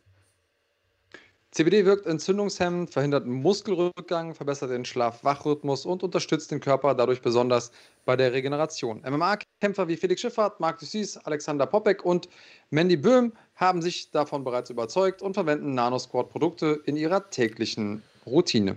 So ist es. Weitere Informationen und Produkte von NanoSquad findet ihr auf nanosquad.de oder auf der Instagram-Seite at the nanosquad, zusammengeschrieben mit dem Code FIGHTING10, also Fighting und eine 10 hinten dran, bekommt ihr außerdem 10% Rabatt. Der Versand ist kostenlos und erfolgt innerhalb von ein bis zwei Werktagen. Und das Beste daran, von diesen 10%, also nicht nur ihr kriegt 10% Rabatt, sondern auch wir bekommen einen kleinen Share. Das heißt, mit jeder Einheit, die ihr da kauft, verdienen auch wir einen Tacken dran und wie ihr wisst, stecken wir uns das nicht ein, sondern kaufen uns davon Übertragungsrechte für neue Veranstaltungsreihen. Kommen wir gleich nochmal drauf zu sprechen, was es hier in den letzten Tagen zu sehen gab und in den nächsten Tagen noch zu sehen geben wird. Du bist immer mal so ein bisschen abgeschnitten. Äh, ich versuche das immer mal zu fixen, aber ich finde es eigentlich gar nicht so schlimm. So sieht man dich nur halb. Ist, äh, ist nur, bist du auch nur halb so nervig dann. Warte mal. Okay, wenn du das sagst. Hauptsache, du bist glücklich, Marc. Ja, Mann, ich bin, ich bin heute in meinem Element, wie du merkst. So, wunderbar. Ja, aber wir bedanken uns natürlich nicht nur bei den, äh, bei den guten Jungs von, von Nano Squad, sondern auch bei Top 10, unserem offiziellen Ausrüster. Diese wunderschönen Shirts könnt ihr da unter anderem erwerben. Brazilian Jiu-Jitsu, eigentlich kennt man Top 10 ja nur vom Boxen ah, oder vom Kickboxen vielmehr. Äh, aber auch solche schönen Sachen gibt es hier. Und falls ihr euch da nochmal ausstatten wollt mit dem neuesten Equipment, wie gesagt, wir können die Boxhandschuhe und die Schienbeinschoner vor allen Dingen empfehlen. Dann schaut da mal rein. Bei Top 10 gibt es auch Rabatt und zwar mit dem Code Fighting10 bekommt ihr 10%. Big Daddy, was hast du am liebsten von, von Top 10 momentan? Was ist dein, dein Favorite? Wir haben ja beide tatsächlich dasselbe Shirt an heute. Normalerweise versuchen wir ja, dass das nicht passiert, aber ähm, das Ding feiere ich schon ziemlich. Also die Shirt-Styles sind cool, die sind auch gut geschnitten. Ähm, viele Shirts sind ja so ein bisschen sackartig um, um die Hüfte rum. Das, äh, wenn man dann schon trainiert, dann will man ja auch so ein bisschen, äh, bisschen Body zeigen.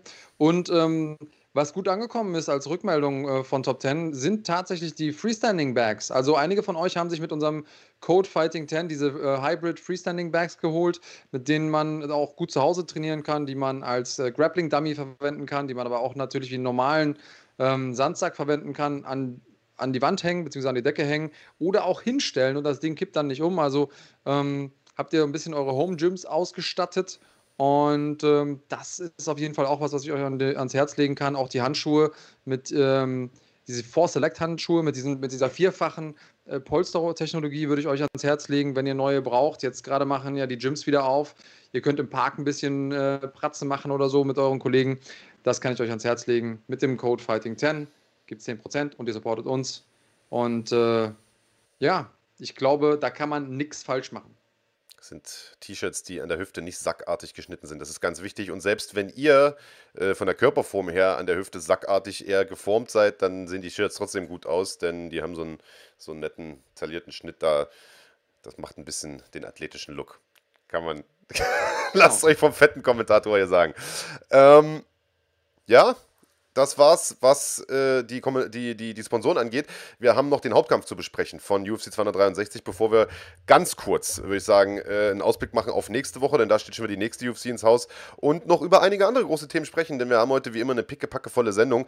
Ähm, Hauptkampf war ebenfalls ein Titelkampf, ebenfalls ein Rückkampf. Big Daddy Kranjotakis interessanterweise in genau der gleichen Arena wo der erste Kampf stattgefunden hat vor drei Jahren. Die Rede ist von Israel Adesanya gegen Marvin Vittori, gekämpft wurde in Glendale, Arizona. Und es war damals der zweite Kampf von Adesanya in der UFC. Äh, Vittori war damals schon ein bisschen UFC-erfahrener und er war, hm, wie soll ich sagen, schon der erste Härtetest damals für Adesanya. Vittori hat es ihm damals nicht einfach gemacht. Dementsprechend äh, war die Hoffnung vielleicht, dass Vittori jetzt im Rückkampf ähm, vielleicht sogar den Titel erobern könnte, es zumindest Adesanya sehr, sehr schwer machen könnte, aber das war ja überhaupt nicht der Fall. Hat nicht so richtig geklappt. Klar, er hat ein paar gute Treffer gelandet, ähm, aber war andersrum.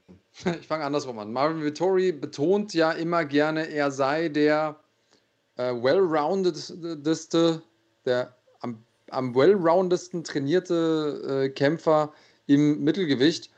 Und es mag sein, ich glaube, wenn man so einen, so einen Querschnitt sieht durch, durch die Skills, dann ist er bestimmt überall äh, wirklich grundsolide und auch gut, aber er ist halt nirgendwo herausragend. Also er ist weder der Submission-Ass, noch ist er irgendwie ein Wrestling-Genie oder irgendwie im Standen Virtuose.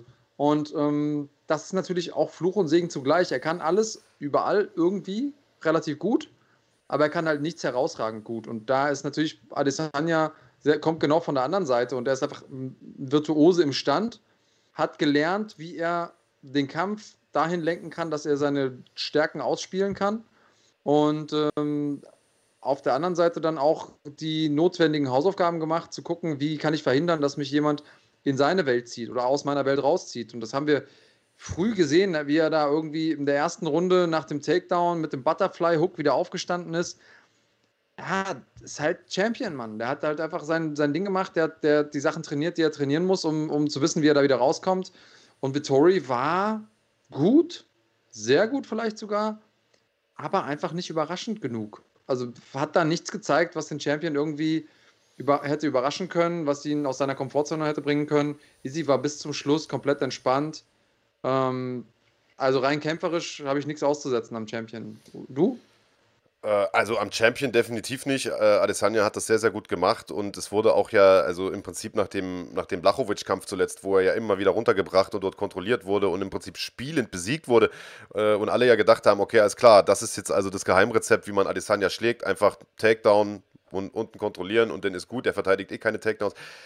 Das hat man gesehen, stimmt so nicht. Also das war wirklich der Gewichtsunterschied, ja, das war ja, der war ja massiv. Äh, Blachowicz hat das 93 Kilo Limit knapp geschafft, wird wahrscheinlich nach Aufladen irgendwie 100 Kilo gewogen haben. Adesanya hatte da seine 86, 87 Kilo, was weiß ich, war also deutlich leichter. Das spielt natürlich schon eine Rolle und äh, gegen Vittori hat man gesehen, dass er schon in der Lage ist, Takedowns sehr, sehr gut zu verteidigen. Also äh, Vittori ist ja auch ein mhm. absolutes Powerhouse, der sieht aus wie so ein Panzer äh, und er ist ein guter Ringer. Gerade äh, am Zaun äh, sind seine Takedowns immer gut gewesen in der Vergangenheit und genau die hat äh, Adesanya hervorragend verteidigt. Also ich würde fast sogar schon sagen, spielend verteidigt. Zumindest hat er spielend aussehen lassen. Auf der anderen Seite muss man aber auch sagen, und da stimme ich dir jetzt vielleicht nicht so ganz zu, du hast gemeint, Vittori war gut, vielleicht sogar sehr gut. Äh, ähm, klar ist der gut, brauchen wir uns nicht drüber unterhalten, aber ich finde, er war ein bisschen, ich würde sagen, ich will nicht sagen eindimensional, einfallslos, würde ich es vielleicht nennen. Weißt du, er war so unkreativ. Er hat immer wieder das Gleiche gemacht. Er hat sich, er, er, ist, er hat die Takedowns schlecht vorbereitet oder gar nicht vorbereitet, ist halt reingestürmt, wollte ihn am Zaun runternehmen und, und hat sich da immer wieder festgerannt äh, äh, und, und, und konnte da nichts mehr draus machen. Und das, das war ein bisschen schade, weil ich glaube, dass er durchaus eine Chance gehabt hätte, mehr zu, zu erreichen. Und man hat es ja auch in der Ecke gehört. Rafael Cordero, der Coach äh, von ihm, hat, ist ja, der war ja Fuchsteufelswild. Der hat gesagt, du musst mehr machen, wach endlich auf, schlag Dubletten und dann äh, mach den Level Change und so. Und ich glaube, wenn er das gemacht hätte, wenn er oben ein bisschen angeboxt hätte, dann runtergegangen wäre oder die Takedowns mal in der Mitte versucht hätte und nicht am Zaun, denn äh, das ist auch so eine Stärke von Adesanya. Takedowns am Zaun kann er gut verteidigen, in der Mitte ja, nicht ganz so gut. Zumindest war das in der Vergangenheit so. Ich glaube, dann hätte er eher eine Chance gehabt. Und das ist leider nicht passiert, über fünf Runden lang nicht passiert. Und das fand ich persönlich ein bisschen frustrierend. Äh, deswegen schade, weil ich glaube, so schnell wird er nicht nochmal eine Chance bekommen. Nein, das glaube ich nicht. Also jetzt zweimal in Folge verloren, auch für mich beide Kämpfe klar verloren ähm, gegen Easy. Und äh, wie du schon sagst, ich erwarte von jemandem, also wäre er nicht sehr gut, wäre er nicht in diesem Kampf gewesen. So. Und das ist immer die Frage, wenn du gut oder sehr gut bist, dann wie, inwiefern lässt dein Gegenüber zu, dass du dich auch entfaltest. Und ähm, Izzy hat es einfach geschafft, sich selbst zu entfalten und Vittori dabei zu blockieren. Das ist die große Kunst. Hat ihn da alt aussehen lassen. Ähm, und ich finde eine, eine Frage, die Achteck hier stellt, ist: Glaubt ihr, Marvins realitätsferne Selbsteinschätzung ist vorteilhaft um nicht in Selbstzweifel zu geraten? Oder hat das Ausmaße, die ihm die Möglichkeit für eine Eigenkritik und damit Fortschritt nehmen? Ähm, ich habe ja vor dem Kampf immer gehofft, aus der Sicht Vittoris, dass ähm, er diese ganzen Sachen, die er über den Hinkampf gesagt hat, nur gesagt hat, um sie zu provozieren oder um den Kampf zu vermarkten, zu hypen, wie auch immer. Wenn er das natürlich selber alles geglaubt hat, dann wäre das ein Grund oder eine Erklärung dafür, warum er so gekämpft hat, wie er gekämpft hat. Weil der hat im Prinzip genauso dasselbe gemacht wie im ersten Kampf und hat einfach gehofft, dass das jetzt irgendwie ein besseres Resultat gibt. Dass Izzy aber in der Zwischenzeit sehr viel länger im MMA ist, sehr viel kompletter geworden ist, sehr viel mehr dazugelernt hat, das hat er wahrscheinlich nicht auf dem Schirm gehabt. Ähm, oder das wäre zumindest die Gefahr gewesen. Äh, ja, einfach nicht Champion-reif. Nicht reif dafür als Champion jetzt mal weg vom, vom Sportlichen oder von, von dem Kampfverlauf, ist eine Frage, die ähm, ich mir auch irgendwie stelle. Und das sage ich auch als Easy-Fan. Ich bin großer Easy-Fan und ich glaube auch, dass er, dass er eine absolute Zukunft hat in diesem Sport und vielleicht sogar die Zukunft des Sports ist. Also einer derjenigen, der die New School anführt. Ähm, ist er ein bisschen drüber? Mit seinem Verhalten. Also da dieser Arschkrabscher am Ende der, glaube ich, vierten Runde oder so und dann noch irgendwie diese Ansage nach dem, nach dem Sieg und so. Ich, ich liebe Izzy, aber für diese Momente, genauso wie dieses komische Doggy-Style-Humping nach dem Costa-Kampf. Ich finde, ich brauche sowas nicht. Aber ja, keine Ahnung. Wie siehst du es denn? Lass mich mal teilhaben an deinen kranken Gedanken. Naja, weiß ich nicht. Also, äh, ich mag auch nicht alle Aktionen, die, die Adesanya bringt, so, äh, aber ich glaube, in dem Kampf kann man es schon irgendwo auch ein Stück weit verstehen, auf der einen Seite, weil Vettori natürlich schon auch viel rumgejammert hat im Vorfeld und auch ziemlich den Kanal aufgerissen hat, auch das muss man sagen, äh, dass er ihm da mal so den Hintern versohlt. Ich meine, das hat damals auch schon Randy Couture mit, mit Tito Ortiz gemacht, finde ich jetzt so schlimm nicht, ehrlicherweise, muss man sagen.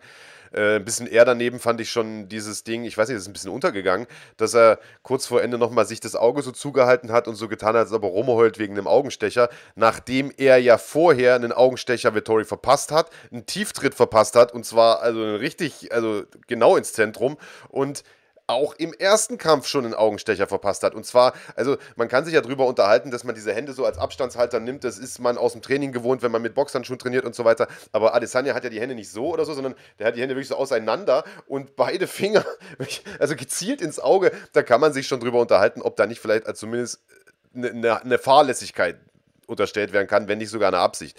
Äh, das fand ich jetzt nicht so cool, aber ja, mein Gott, da spielen halt Emotionen mit. Und äh, er hat ja hinter den, nach dem Kampf gesagt, er ist auf Vittori zugegangen und wollte ihm Respekt zollen und Vittori hätte halt gesagt, verpiss dich so nach dem Motto, ich habe den Kampf gewonnen. und dass er da jetzt nicht so, dass er da jetzt nicht so freundlich drauf reagiert, ist ja irgendwo auch verständlich, sage ich jetzt mal.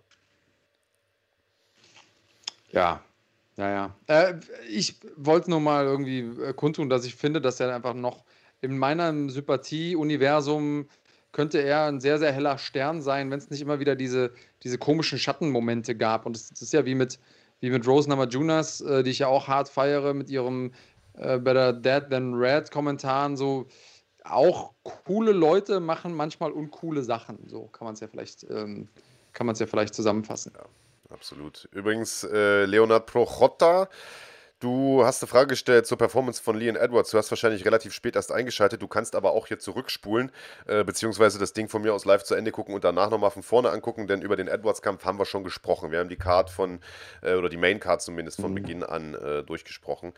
Ähm, dann sind wir da durch mit. Achso, nee, auswerten müssen wir noch, die, die Punkte. Äh, ich ja, ja, bin ja. Ich weiß, er würdest du ungern. Würde ich tatsächlich in dem Fall sehr ungern machen. Also, Vettori hätte ich mal getippt, macht das. Er hatte so ein bisschen die Hoffnung, dass äh, er derjenige ist, der äh, Adesanya entthront der quasi aus dem Blachowitsch-Kampf die Blaupause mitgenommen hat.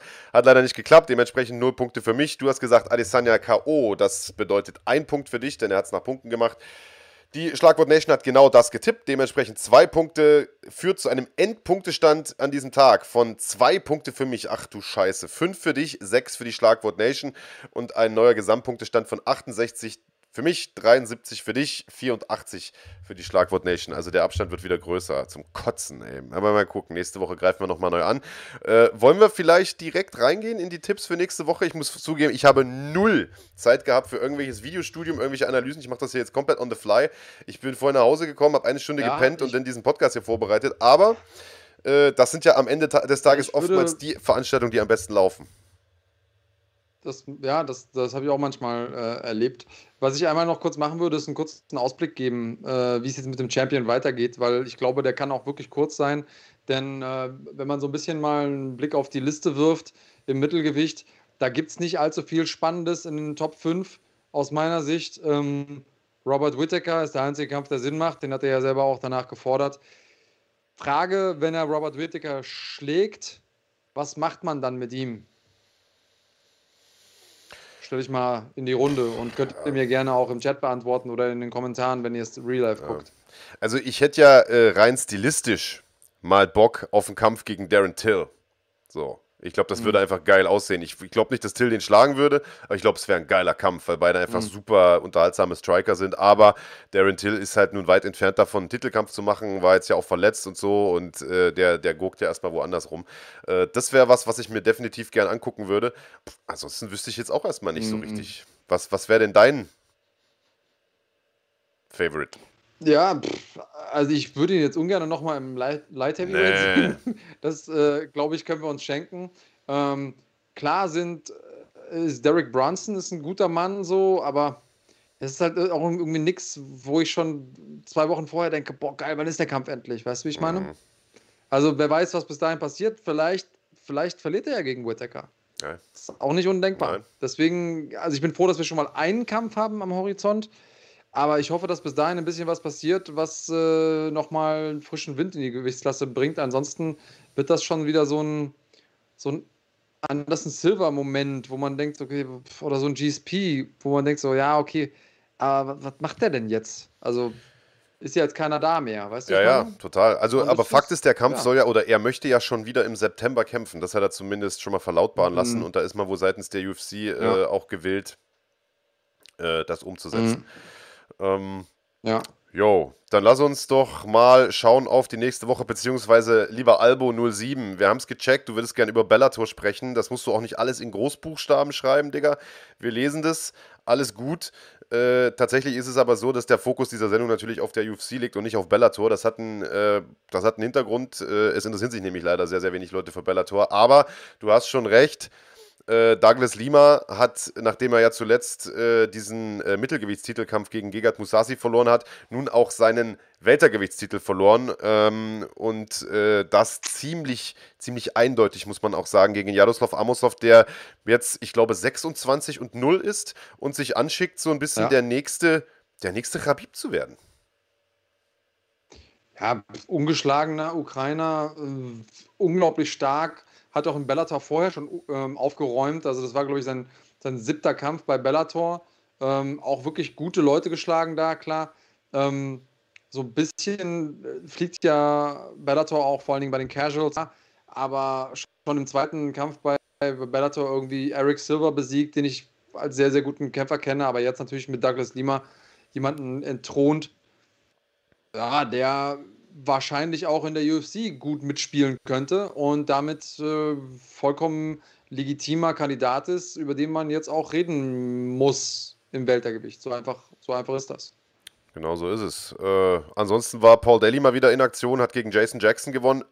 aufstrebendes Talent bei Bellator, der einen cleveren Kampf gemacht hat. Daly, das weiß man, K.O.-gefährlicher Boxer bzw. Kickboxer. Äh, den hat er immer wieder runtergenommen, am Boden kontrolliert, dementsprechend klar gewonnen. Und Paul Daly hat im Nachgang gesagt, er muss mal gucken, wie es weitergeht. Also äh, das klang schon fast so ein mhm. bisschen wie, ich denke über den Rücktritt nach. Ne? Muss, man, muss man auch mal sehen, weil da würde mhm. ja auch mhm. schon wieder fast so eine Ära zu Ende gehen. Paul Daly auch sensationeller Typ. Äh, den haben wir mal besucht bei sich daheim in seinem Gym. Äh, also der Typ ist, also äh, das ist so einer, mit dem würde man gerne mal ein Bierchen trinken gehen, ist bestimmt lustig. Äh, muss man aber auch damit rechnen, dass dann irgendwann mal die äh, Kneipenschlägerei losgeht. Aber ähm, hat seinen Kampf äh, gestern verloren. Und Aaron Pico hat, äh, hat jetzt, glaube ich, den vierten Sieg in Folge geholt. Also aus dem wird, glaube ich, auch mal was bei Bellator. Auch guter Mann äh, im Federgewicht. Ähm, Albo, wir hoffen, wir haben Bellator damals äh, Genüge getan. Wir sind natürlich bei dir, Jungs und Mädels. Schaut auch Bellator, schreibt da so geile Kämpfe dort. Definitiv, definitiv. Äh, aber letztlich müssen wir in der Kürze der Zeit ja den Fokus auf das richten, was die meisten Leute gucken. Und das ist nun mal die UFC. Und äh, ja. Naja, und äh, in Deutschland ist es ja gar nicht mehr so einfach, Bellator zu gucken. Denn hier ist ja, ja die Frage, wo kann man überhaupt noch gucken? Ähm, ich weiß es gerade ehrlich gesagt nicht. Ähm, ja, genau. Richtig. Aber wo wir gerade bei den Limas sind, Douglas Lima hat verloren. Sein Bruder Diego, der ist nächste Woche in Aktion und zwar nicht bei Bellator, sondern bei der UFC. Und da sind wir wieder zurück beim Thema. Mhm. Eine Fight Night steht an. Der Kollege äh, Sebastian Hackel wird das, glaube ich, kommentieren. Äh, live auf The Zone. Sechs Kämpfe, die gar nicht mal so schlecht besetzt sind, Andreas. Richtig, das wird ganz, das wird ganz nett. Also wir haben ja schon mal die ein oder andere Fight Night dabei, die ein bisschen oh, ist und irgendwie kaum Name Value hat. Was? Ähm, aber ja, ja, das gibt es schon mal.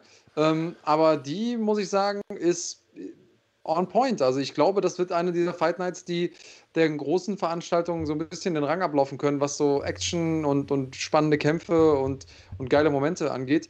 Ähm, wie war das nochmal? Der Verlierer des letzten Tippspiels darf vorliegen? War das so? Habe ich das richtig verstanden? Ich guck mal rein. Äh, also, wer, wer darf denn dann jetzt anfangen, Marc? Als Maul.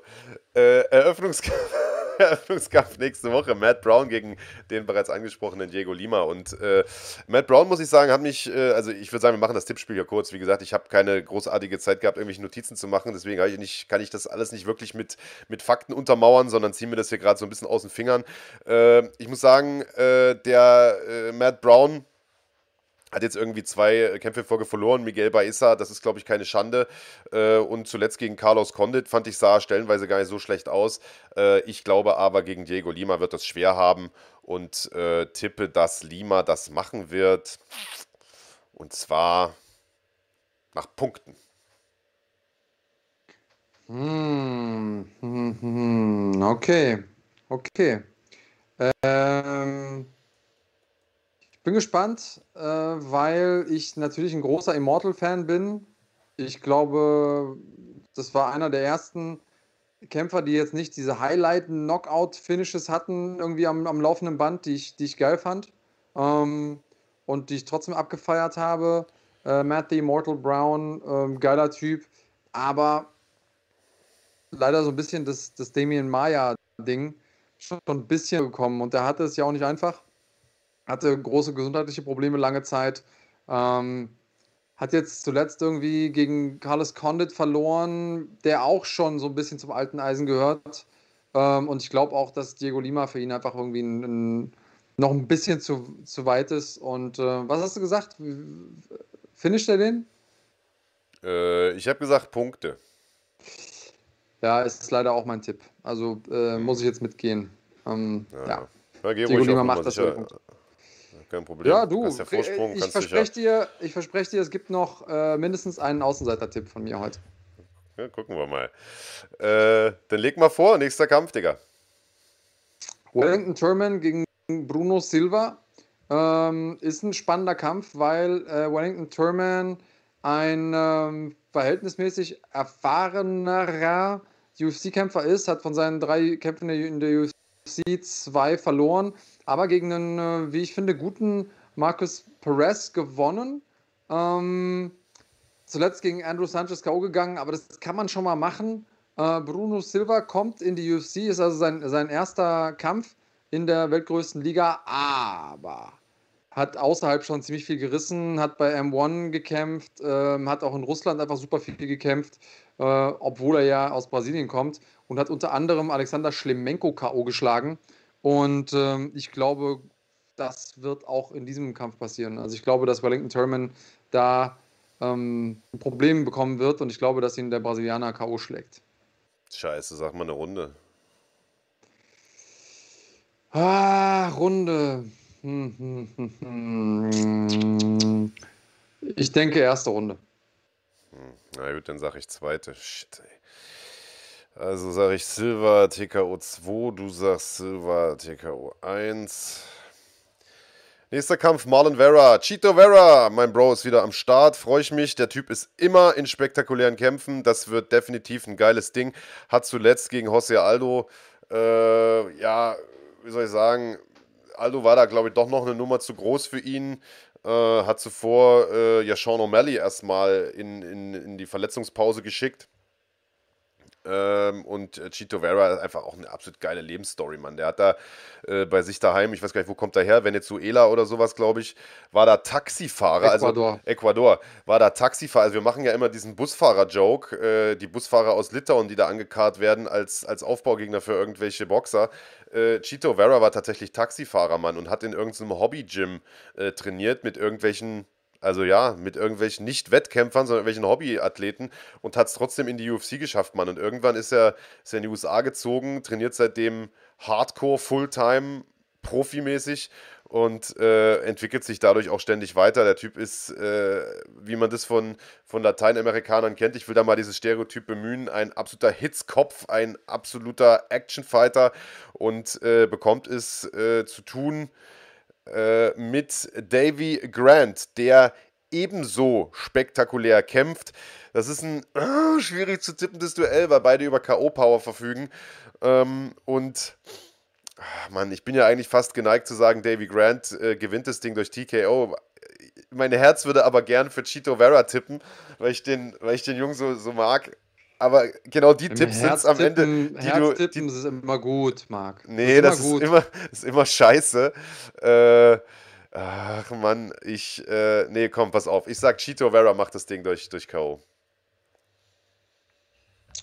Okay. Äh, verdammt, jetzt habe ich dich versucht, auf die, mit umgekehrter Psychologie auf die andere Seite zu locken.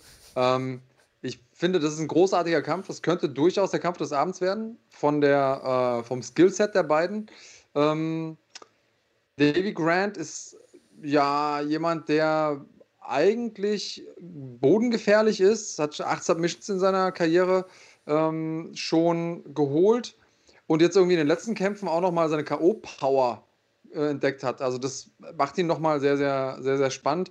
In der ersten Runde in der UFC, also die Standard-UFC-Verträge gehen ja erstmal über vier Kämpfe, hat er nicht so viel Erfolg. Also hat drei von, von vier Kämpfen verloren. Trotzdem hat die UFC gesagt, okay, ähm, was wir da gesehen haben, das äh, hat uns gereicht, um deinen Vertrag zu verlängern, obwohl er die letzten beiden Kämpfe in dem Vertrag submitted wurde, hat aber dann jetzt ähm, drei in Folge gewonnen und davon eben zwei durch K.O. Insofern muss man sagen, äh, hat er auch so ein bisschen die Kurve bekommen, ist er angekommen in der großen Liga, aber ich sehe einfach Marlon Vera als den besseren, erfahreneren Kämpfer und ich glaube auch, dass er es vorzeitig machen wird. Ich glaube allerdings, dass er es schaffen wird, ähm, Grant zu submitten. Ich glaube, der wird ihn irgendwie hart treffen, dann geht es auf den Boden und dann wird der Grant in irgendeiner Art und Weise in das Submission verwickeln. Deswegen sage ich Vera Submission. Das Ganze ja im Übrigen ein Rückkampf. Die beiden haben schon einmal gegenüber äh, gestanden im Oktagon, damals allerdings sozusagen im Hinterhof von Davy Grant, der ja Brite ist und äh, die Veranstaltung damals war in London. Äh, das hat Grant damals nach Punkten gewonnen. Allerdings war Vera, kann ich mich noch erinnern, nicht ganz so zufrieden mit der ganzen Nummer. Äh, jetzt hat er die Chance, das nochmal gerade zu rücken. Mal gucken, ob das eintritt, was du sagst. Also du sagst Vera Submission oder was? Ja, ist auch wieder so eine Scheißveranstaltung, wo es immer nur einen Punkt zu holen gibt oder sowas pro Kampf. Aber gut, dann äh, leg mal vor. Ja, nächster... Was sagst du? Noch, sage ich. Ja, noch. Ja, dann ähm, leg mal vor. Es gibt äh, im nächsten Kampf Tim uh, The Dirty Bird Means. Äh, absoluter Veteran, ewig lange dabei. Um, so jemand, der ja, einfach gerne kämpft und deswegen, deswegen ist er am Start. Hat sein Profidebüt 2004 gegeben und äh, ist immer noch dabei.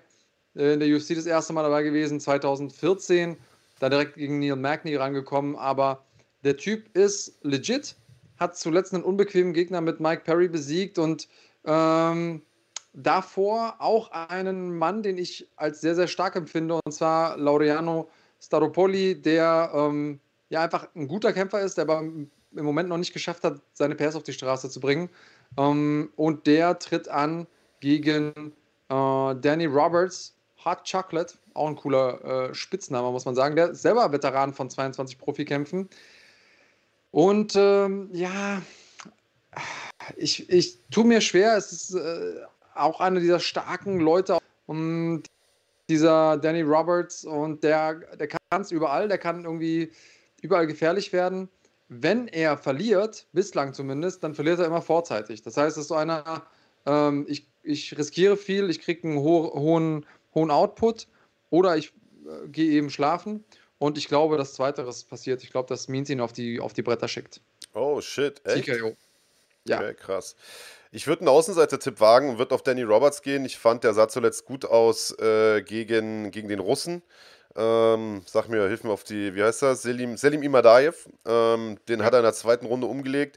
Äh, er hat davor ein bisschen Pech gehabt, Mann, aber ähm, ich glaube, die Deutschen können sich vielleicht sogar noch an diesen Kampf gegen, gegen David Zawada auch erinnern in Berlin, der eine absolute Schlacht war, äh, wo David damals kurzfristig eingesprungen ist, nur knapp nach Punkten verloren hat. Also Danny Roberts, ein hervorragender Striker, äh, sehr, sehr starker Kickboxer.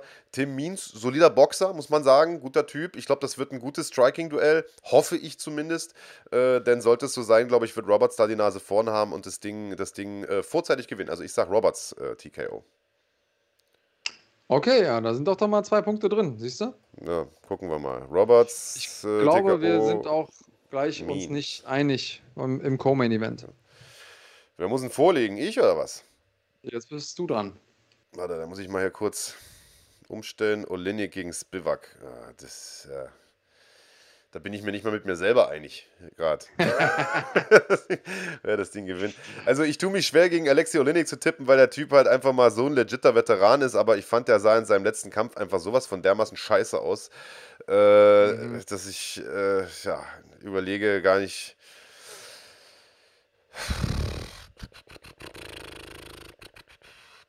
Nee, ich sag, der Spivak wird es machen. Der hat den Wanderer zuletzt K.O. Okay. geschlagen. Carlos Felipe äh, äh, besiegt, der, der gestern auch einen guten Kampf gemacht hat. Hast du den gesehen, den Opener? Diese zwei Schwergewichte, die da drei Runden lang geballert haben? Alter. Mm -mm. Musste mal nachholen. Äh, also, das ist ein Schwergewichtskampf, wie man ihn sich wünscht. Ähm, nee, ich sag, der Spivak macht es. Wie? Ja. Wie? Wie macht er das? Ich sag, der macht es.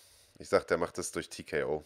Weil ich, ich sehe es genau wie du. Olinik, absolut Legende. Ähm, ich sollte schon zweimal gegen den kämpfen, deswegen habe ich mir den schon Echt? lange, lange angeguckt, bevor der in der UFC war. Wo denn? Ähm, äh, bei Fight Nights in Russland. Ah, geil. Aha. Ja. Warum ist das nicht zustande gekommen Und damals? Ich glaube, einmal hat er sich verletzt und einmal gab es irgendein Problem mit der Veranstaltung. Oh, Irgendwie sowas. Ja. Hm, äh, aber guter Mann. Ich mag ja diese starken Grappler und vor allen Dingen im Schwergewicht ist ja nochmal was anderes. Ähm, und sein Ezekiel-Choke, absolut Legende. Deswegen, ähm, ja, würde ich gerne auf ihn setzen, aber mir geht es wie dir. Äh, ich ich kann es einfach nicht. Ich kann es ich kann, ich nicht mit gutem Gewissen machen. Ich bin froh, dass ich gerade wieder meine einigermaßen komfortable Führung hier im, im Tippspiel habe. Und deswegen, ähm, ja, sage ich, Spivak macht das Ganze nach Punkten. Okay, dann äh, leg, mal, leg mal vor. Äh, ich habe keine Ahnung, Mann. Ganz im Ernst, ich, der, der Main Event ist für mich so ein krasser Coinflip. Ähm, ich habe hab mir auch alles hier notiert. Ich habe meine ganzen, ähm, meine ganzen Ergebnisse, die ich tippen will, hier notiert. Und ich habe ehrlich gesagt noch keins hierfür.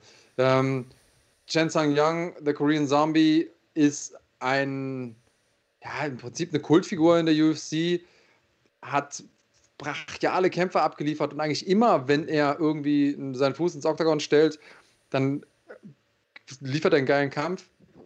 Selbst seine Niederlagen, also gegen Jose Aldo das K.O. oder gegen Jair Rodriguez das K.O., das waren alles richtig gute Kämpfe und solide Vorstellungen und da gut mitgehalten. Ähm, zuletzt gegen Ortega gekämpft, aber Ortega ist halt auch fantastischer Kämpfer.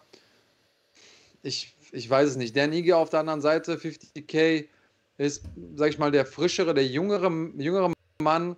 Hat äh, zuletzt zwar irgendwie gegen Calvin Cater verloren, bevor er gegen Gavin Tucker gewonnen hat, aber davor sechs Kämpfe in Folge gehabt. Ich halte viel von dem. Ähm, ist so ein, ist so ein hawaiianischer Krieger. Ich, ich tue mir echt schwer. Ähm, aber ich glaube, ich glaube, der macht's und der macht's nach Punkten. So, ich lege mich jetzt fest. Gerade in dieser Sekunde. Ige oder wer? Der Ige. Ja, 50k macht's. Hatte ich ehrlich gesagt auch im Gefühl, weil ich dachte, der nimmt den, der nimmt den Zombie vielleicht runter, weißt du? Und macht so ein bisschen mit ihm die, mhm das, das, äh, das Edson Barbosa-Programm von damals. Weißt du, den hat er ja auch im Stand irgendwie gemieden, hat ihn immer wieder runtergenommen und so. Ähm, aber. Hm, scheiße, ist das ein gut gematchter Kampf, Mann. Ich sag, ja, weißt du was, ich brauche ich brauch Punkte. Ich sag, der Zombie macht es. Ich glaube, ich glaube, Ige. Ich glaube, wenn Ige den runternimmt, wird es natürlich schwierig. Aber das, ja, nee, komm. Ich sag, Zombie macht es. Ähm, ich überlege nur gerade, ob der das vorzeitig macht. Scheiße, Mann. Nee, ich sag, ich sag äh, Korean Zombie nach Punkten. Und du sagst Ige? Okay. Ige TKO Ige oder? nach Punkten. Ah, Ige nach nee, Punkten. Nee, nach Punkten. Nach Punkten. Shit. Naja, gucken wir mal. Lassen also, wir uns aber mal. wirklich gutes Matchmaking, muss, ja. man, muss man sagen. Also, ja, ja. Hut ab an, an die Leute von der UFC einmal mehr. Definitiv. Sag mal, Leute, geht bei euch das, das Dings wieder? Ich habe gerade irgendwie gelesen, beim, beim Hans Dampf war das Bild weg oder hat kurz gehangen oder was? Also bei mir zeigt er jetzt hier nichts an, aber das, das will nichts heißen. Äh, gebt mal kurz laut, ob alles geht.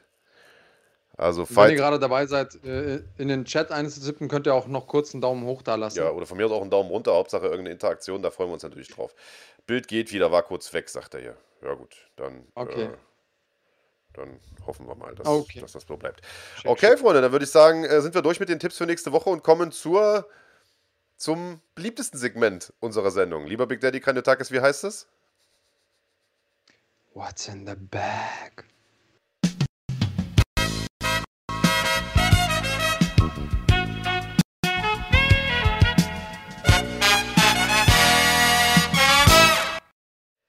Shit, war ein bisschen verschoben, das Intro. aber, ja, so wie mein Co-Host hier. Aber scheißegal. Äh, leg los, Digga. Bühne frei. Genau, also What's in the Bag? Im Prinzip äh, die eigentliche Show. Alles andere war nur Vorgeplänkel, was ihr hier gehört habt. Und zwar geht es um den Inhalt von Taschen, wie der Name schon sagt. Für euch ist wichtig, wenn ihr das erste Mal dabei seid, jetzt auf den Live-Knopf zu drücken, damit ihr auch wirklich uns live seht, denn ich werde gleich eine Frage stellen. Welches Mitglied, das ist auch nochmal wichtig, ihr müsst Mitglied sein, als erstes die richtige Antwort hier in den Chat postet, darf sich einen Inhalt von einer Tasche aussuchen. Natürlich wisst ihr vorher nicht, was drin ist, sonst wäre es nicht so witzig. Also, jetzt live drücken, damit ihr auch wirklich die, die Frage hört, wenn sie gestellt wird. Manchmal haben wir dann irgendwie drei, vier Minuten später noch Leute, die versuchen mitzuantworten. Ähm, also, Live-Knopf drücken. Werdet Mitglied, wenn ihr noch keins seid. Macht das schnell. Und die Frage, die ich stelle, hören, richtig beantworten, eintippen. Dafür muss, äh, müsst ihr wissen, dass eure Antwort meistens ein bisschen eher erscheint als das, was andere Leute schreiben. Bedeutet für euch sind eure Antworten sofort da, alles andere kommt mit Verzögerung, weil es durchs Internet kommt. Marc und ich entscheiden gemeinsam, wer hat als erstes die richtige Antwort gegeben. Sollten wir mehr als eine Runde machen, dann mh, hm, dürft ihr nicht zweimal gewinnen. Also wenn ihr das erste Mal die, erst, die Antwort als erstes richtig hattet, beim zweiten Mal auch, müssen wir euch übergehen, dann äh, kommt der nächste dran. Habe ich an alles gedacht? Fast alles. Du hast den Albo 07 okay. noch nicht willkommen geheißen bei uns in der Schlagwortfamilie. Herzlich willkommen. Yes. Willkommen als äh, im Support. Albo.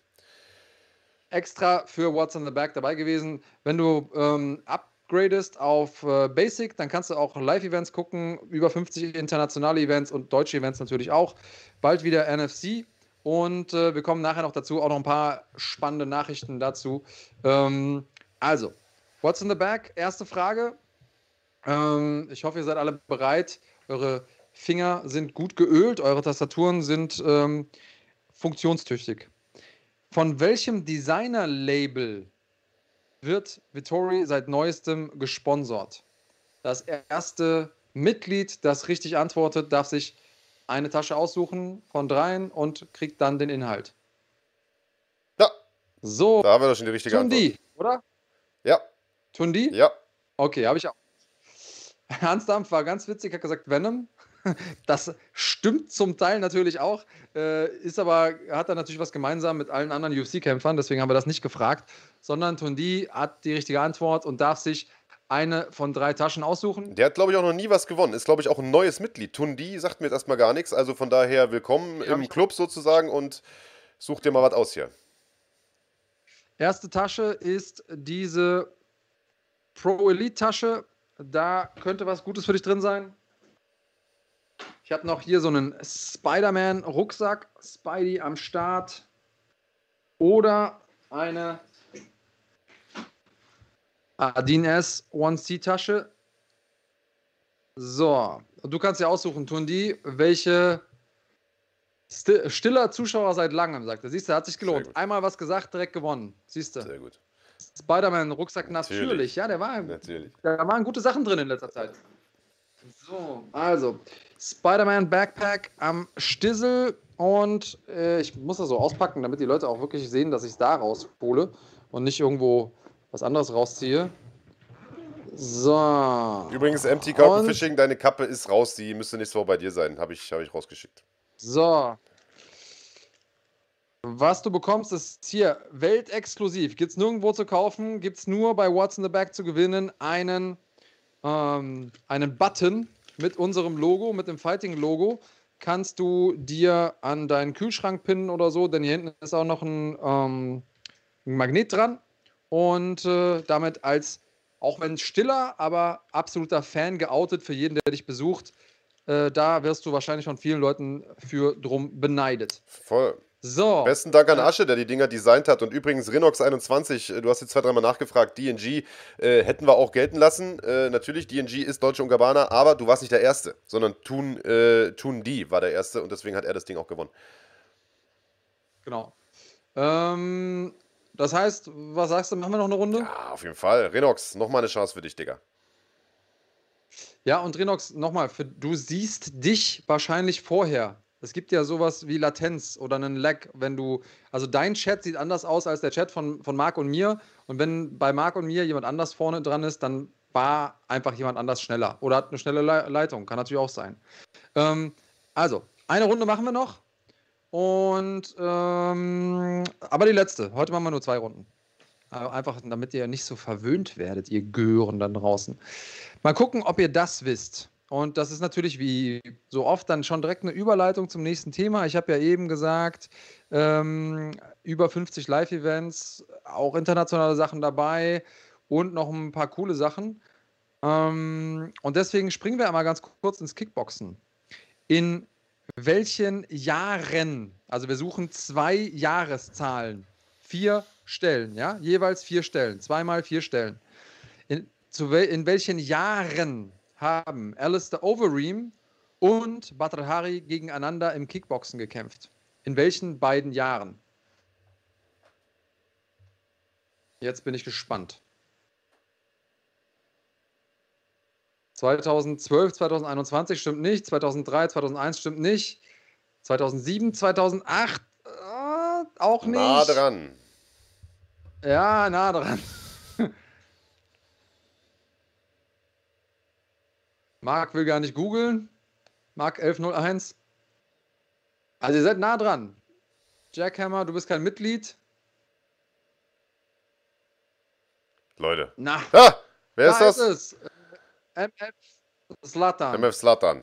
Der hat's, genau. Oder? Bei Ja, ja, auch? ey, guck mal, pass auf. 2008, Weißt du was? Diesmal gibt es 2009. auch gar keine Diskussion, wer Erster ist und wer nicht. Äh, denn bei dem Chat, Ja. der hier in der Mitte eingeblendet wird, das ist ja unser Chat. Das ist ja der, den ich sehe. Da sieht man, wer Erster ist. Genau.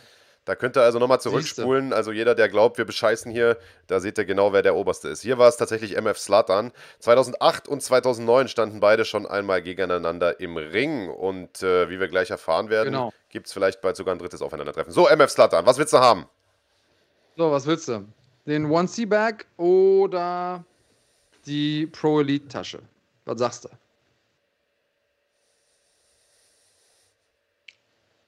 Er freut sich erstmal, dass er gewonnen hat. Jetzt musst du uns auch sagen, was du, was du gewonnen haben willst. So. Und weil das hier gerade von, Silvia, von Silvia erwähnt wird, schon, genau. Interview mit Interview mit Overeem war Bombe. Äh, ja, hat auch Spaß gemacht, muss ich sagen.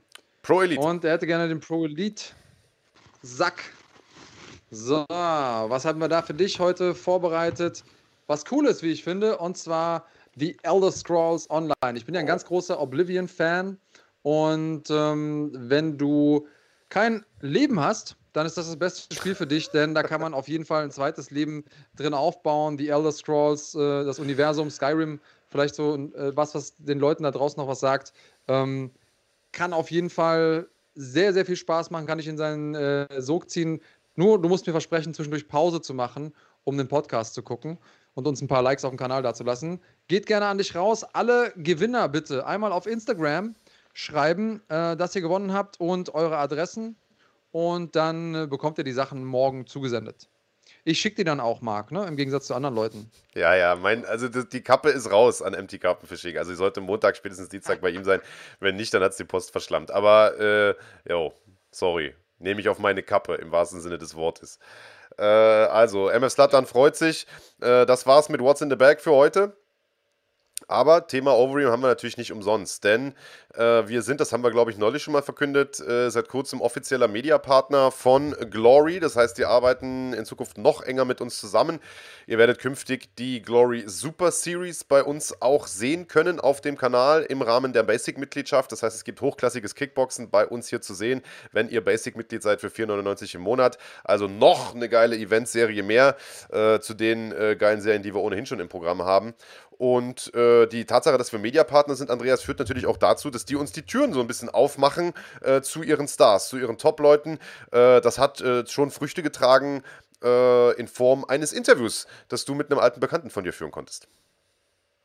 Genau, Alistair Overeem. Ähm, jetzt war ich natürlich ja, schon echt lange her, dass wir uns das letzte Mal gesehen haben, muss ich dazu sagen. Und äh, ich war ja immer nur ein Teil seines Trainingcamps. Also der hat ja da immer, äh, als er noch in Holland trainiert hat, wirklich 10, teilweise 15 Schwergewichte aus ganz Europa einfliegen lassen, um mit ihm zu trainieren. Und ähm, ja, ich habe mich schon gefreut, dass er sich dann irgendwie ein bisschen an mich erinnert hat auch. Ähm, hat er von sich aus nochmal gesagt, ach, du bist der mit dem griechischen Nachnamen gewesen. Also hat, hat er wohl dann doch wirklich noch Erinnerungen gehabt an mich. Und wir haben uns gut unterhalten und ähm, hatte ein paar spannende Sachen zu sagen, wie ich finde. Hat dich irgendwas überrascht von dem, was du gehört hast? Ähm, ich finde es lustig, dass er tatsächlich Bock hat, nochmal gegen Fedor anzutreten. Ähm, das hat ja. er ja irgendwie verlautbaren lassen. Das wird natürlich bei Glory nix, aber dort spekuliert natürlich jetzt jeder auf den auf dritten Kampf gegen Badra Hari. Wir haben ja jetzt schon gehört, zweimal äh, haben sie gegeneinander gekämpft. Es steht auch 1 zu 1 zwischen beiden.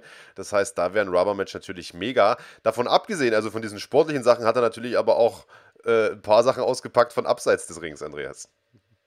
Ähm, ja, also zumindest Zumindest hat er äh, ein paar Sachen erzählt, dass äh, wie es zu seinem UFC-Rauswurf kam auch. Ne? Das hatte ich so gar nicht auf dem Schirm, dass er eigentlich noch einen Vertrag hatte, aber die UFC den Vertrag einfach auf, äh, aufgelöst hat. Und ähm, das ist ja auch spannend zu wissen. Um, aber er hat auch schon klar gemacht, okay, das Einzige, was ihn zurück in die, in die UFC brächte oder zum MMA brächte, wäre ein Kampf gegen, gegen Fedor. Was meintest du jetzt? Welche, welche Sachen abseits des Rings haben dich da äh, besonders getriggert? Äh, weiß ich nicht. Hat er nicht irgendwas erzählt, dass er, dass er gern besoffen durch die Gegend fährt oder sowas? Ich muss gestehen, ich habe das Interview nur überflogen, weil ich die ganze Woche ja unterwegs war. Nee, also sowas habe ich nicht mit, mitbekommen, dass er besoffen irgendwo durch die Gegend fährt. Äh, wir haben darüber gesprochen, dass, ähm, dass ich beim, beim Fahren, wir waren, also sein Trainingscamp war in Amersfoort ähm, und wir sind aber zweimal die Woche nach Breda gefahren, da wo das Glory Gym auch ist. Und haben dann da mit Errol Zimmermann und Gökhan Saki und so weiter und so fort trainiert. Ähm, und auf dem Weg dahin, einmal bin ich gefahren mit meinem Auto und auf dem Weg dahin ähm, habe ich Bob Marley gehört. Und äh, er hat sich aber darüber auf, also er ist eingestiegen, hat schon gesagt, ah, ich habe hier so eine App, mit der man die ganzen Blitzer sieht. Du kannst also Gas geben. Und irgendwie nach einer halben Stunde äh, hat er mal die Bob Marley CD aus dem äh, CD-Spieler äh, geholt und hat gesagt: Alter, du fährst wie Bob Marley. Ich leg dir mal andere Musik ein, damit das hier ein bisschen, äh, ein bisschen schneller geht.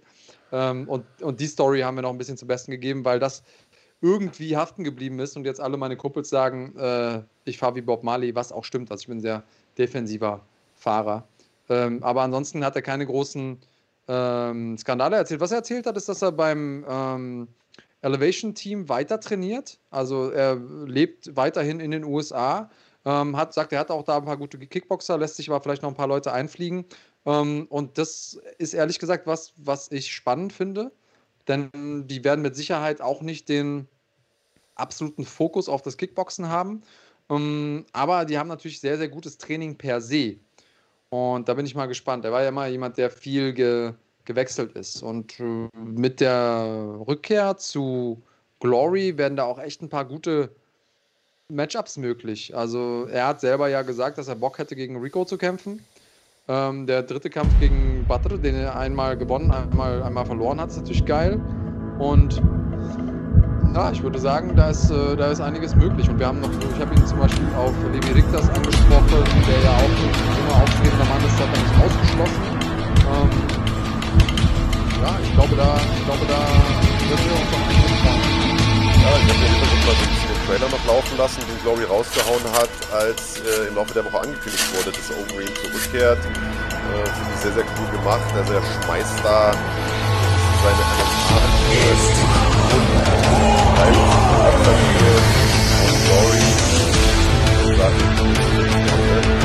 das ist natürlich cool, denn ähm, wir erinnern uns, Andreas, äh, vor einigen Wochen hat auch ne, äh,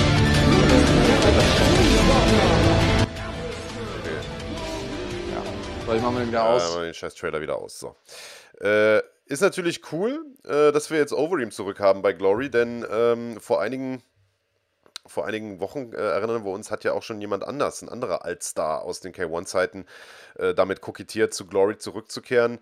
Äh, jemand, der es auch in der UFC versucht hat, den wir lange nicht im Kickboxen gesehen haben, der auch schon bei Glory gekämpft hat, nämlich niemand geringer als, als Gökhan Saki. Und ich sag mal, wenn man die jetzt alle wieder bei Glory hat, Alistair, Saki, Badra Hari, dazu die ganzen Jungstars wie Levi Richters, Tariq Kebabes und wie sie nicht alle heißen, dann hat man da plötzlich eine super, super spannende Schwergewichtsklasse und äh, fühlt sich fast schon so ein bisschen in die alten K1-Zeit zurückversetzt, das ja äh, deshalb so erfolgreich war, weil die schweren Jungs sich damals im Prinzip äh, regelmäßig vom Koffer geknallt haben. Also das, äh, ja, da habe ich richtig Bock drauf, muss ich sagen. Ich glaube, da erwarten uns einige gute Kämpfe. Auf jeden Fall, wenn die jetzt noch den Hand einkaufen oder so, dann, dann wird es richtig wild und, und retro. Aber ähm, ich, ich glaube, mit dem, was die jetzt schon haben, lässt sich einiges an, an coolen Dingen machen. Und ähm, ja, ich bin wirklich gespannt. Ich bin sehr, sehr glücklich darüber, dass wir die ähm, Events auch mit äh, promoten dürfen, dass ihr hier auf dem Kanal auch Glory sehen könnt. Ähm, die Pay-per-Views werden wir auch mit euch, für euch gestalten. Allerdings wahrscheinlich nicht hier auf dem YouTube-Kanal erstmal. Ähm, das geht technisch gerade noch nicht, aber wie gesagt, die Super Series könnt ihr gucken und Marc, ähm, die ist eigentlich mindestens genauso sehenswert, wenn wir ehrlich sind. Ja, also wenn die das Format beibehalten, wie das äh, bisher war, dann definitiv, denn äh, in der Vergangenheit hat das Glory ja so gemacht, dass die jede Veranstaltung gesplittet haben in zwei Events, einmal in den nummerierten Glory Event und einmal in einen Super Series Event, die sozusagen getrennt vermarktet wurden. Es gab also in dem Sinne kein Vorprogramm und Hauptprogramm, sondern es gab einfach nur zwei Veranstaltungen und die Super Series war eine dieser Veranstaltungen und da wurden teilweise auch WM-Kämpfe äh, ausgetragen. Das heißt, es wäre natürlich fett, wenn das so bleibt. Äh, ist noch nicht ganz hundertprozentig raus, denn ein bisschen sind die ja jetzt auch abgerückt von ihrer alten Marschroute es gibt weniger Events, die dafür viel, viel stärker besetzt sind. Äh, die wollen grundsätzlich mit ihren Main- Cards sozusagen äh, auf Pay-Per-View gehen. Deswegen wird es damit wahrscheinlich vorerst, muss man sagen, äh, schwierig bei uns. Ähm, sind wir natürlich auch dran. Vielleicht lässt sich da in Zukunft noch was regeln. Äh, grundsätzlich wird jetzt aber erstmal die Super Series bei uns laufen, was wie ich finde schon ein mega Schritt ist. Äh, da werden wir, glaube ich, einige Kracher-Duelle sehen. Und ich könnte mir gut vorstellen, dass da in Zukunft auch noch ein paar deutsche Jungs verpflichtet werden. Denn äh, Glory hat den Fokus auch wieder stärker auf Europa gelegt, habe ich so ein bisschen das Gefühl. Ähm, in den USA mhm. hat man den Fuß nicht so recht in die Tür bekommen. Und ich bin mal sehr, sehr gespannt, was da, was da in der nächsten Zeit äh, passieren wird. Ähm, die nächste Veranstaltung ist ja im Juli. Badra Hari macht den Hauptkampf. Ich glaube, das wird ein schönes Ding. Ja, ähm, definitiv wird es ein schönes Ding. Und was Gloria auszeichnet, ist, dass sie ähm, spektakuläre Aktionen nochmal besonders äh, belohnen. Und deswegen sehen wir ja natürlich auch da geile Kickbox-Kämpfe. Ich bin sehr, sehr gespannt. Ähm, und ich äh, bin happy, dass wir diesen, diesen coolen Partner an unserer Seite haben und wir, wir haben die ja auch bekommen, einfach weil, weil die gesagt haben, wir haben uns angeguckt, was ihr gemacht habt beim letzten Mal. Ihr konntet ja auch das Pay-Per-View letztes Mal bei uns über die Seite verfolgen. Ähm, und äh, ja, ich, ich, bin auch ein bisschen stolz auf uns, muss ich sagen. Auch auf die, auch auf die Schlagwort Nation, auch auf alle Leute, die irgendwie den Fighting-Kanal pushen, weil ohne die wäre es natürlich auch nicht möglich. Ähm, aber ja, so ein bisschen bin ich schon happy, weil Glory viel größer wird es ja im Kickboxen gerade gar nicht. Ich bin mega happy, Mann. Letztlich muss man sagen, äh, was wir jetzt in einem halben Jahr geschaffen haben, ist echt schon beeindruckend. Wir haben einen Haufen Veranstaltungsserien und vor allen Dingen wirklich auch hochklassige Sachen. Die ganzen Boxkämpfe, die wir allein jetzt im, äh, im Juni haben werden, äh, das, äh, das ist schon Wahnsinn. Äh, wir haben jetzt äh, dieses Wochenende eine Veranstaltung gehabt, wir haben nächstes Wochenende eine Veranstaltung und haben Ende des Monats nochmal eine Veranstaltung mit Vassili Lomachenko. Äh, das heißt, äh, absolut hochklassiges Boxen. Äh, demnächst steht auch wieder äh, UAE Warriors an mit Attila Korkmaz, der da kämpfen wird am 19. Juni. Also das ist, was ist das? Ist das übernächste Woche? Das ist übernächster, äh, muss ich mal kurz gucken. Äh, Montag, ne? Ja, mhm. übernächster, übernächste Woche Montag, da ist UAE Warriors 20 äh, bei uns auf dem Programm. Das könnt ihr sehen. Wie gesagt, Shakur Stevenson gab es äh, letzte Woche zu sehen, WM-Kampf. Riesenfight. OFC 5 MMA aus Russland gab es äh, am Wochenende zu sehen.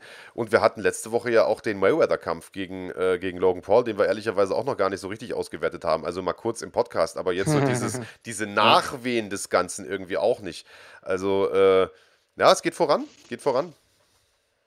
Auf jeden Fall, würde ich auch sagen. Ähm, und ich, ich freue mich, wie wir ja gesagt haben, wir. Ähm wir investieren. Das, was, was hier reinkommt und auch alle Premium-Mitglieder, die irgendwie bei uns bezahlen und alle Supporter und alle Basic-Mitgliedschaften, ähm, Leute, die Superchats hier raushauen, das geht eins zu eins in all diese Sachen. Und ähm, ja, ihr seht ja die Ergebnisse und ich glaube, die können sich sehen lassen. Ja, sehe ich, äh, seh ich ganz genauso. Ähm, Tja, da bleibt uns eigentlich nicht mehr viel, äh, als zu sagen, guckt euch all die Events an, die ihr dieses Wochenende vielleicht verpasst habt. Wie gesagt, äh, Stevenson gegen Nakatila ist noch am Start, Box WM. Ähm, Äh, OFC könnt ihr noch nachholen. Äh, das heißt, da habt ihr noch einige Stunden Material zu gucken. Und wir können noch mal kurz ein bisschen vorausblicken auf die nächste größere Veranstaltung auf deutschem Boden. Die gibt es nämlich am 17. Juli mit MMA Live im schönen Riesa. Eine Veranstaltung, die mehrfach schon stattfinden sollte, immer wieder verschoben wurde aufgrund von Corona. Bei mir um die Ecke, ich werde da vor Ort sein, das Ganze für euch kommentieren.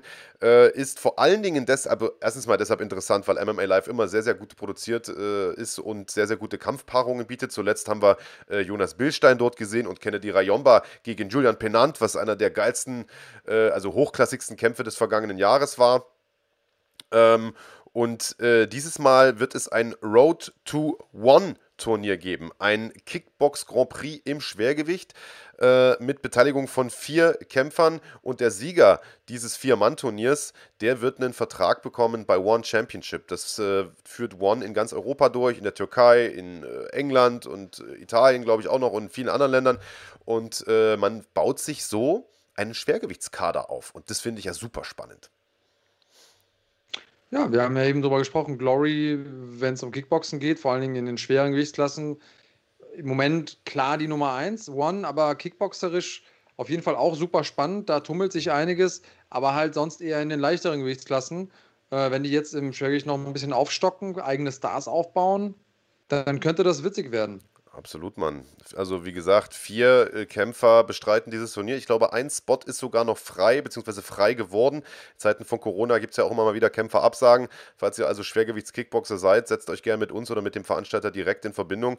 Äh, ist äh, bis jetzt schon ein sehr, sehr gut äh, besetztes Turnier. Nureddin Eschiguer aus Krefeld äh, ist dabei, Christian Müller von der Invictus äh, Thai-Box-Schule und sicherlich einer der Favoriten in diesem Turnier, Gerardo Atti aus Hamburg vom Team Day of Destruction, äh, der schon einige große Titel holen konnte in seiner Karriere und äh, jetzt mit einem One-Vertrag natürlich den nächsten großen Step machen würde, was, was internationale Fights angeht. Also super geil, aber es gibt eben nicht nur den Kickbox Grand Prix, sondern auch jede Menge MMA. Co-Hauptkampf ist ein Titelfight im Federgewicht.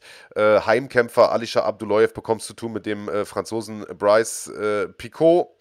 Äh, dazu viele andere bekannte Namen. Jan Zander beispielsweise ist am Start, den kennen wir äh, aus, aus vielen äh, deutschen Veranstaltungen.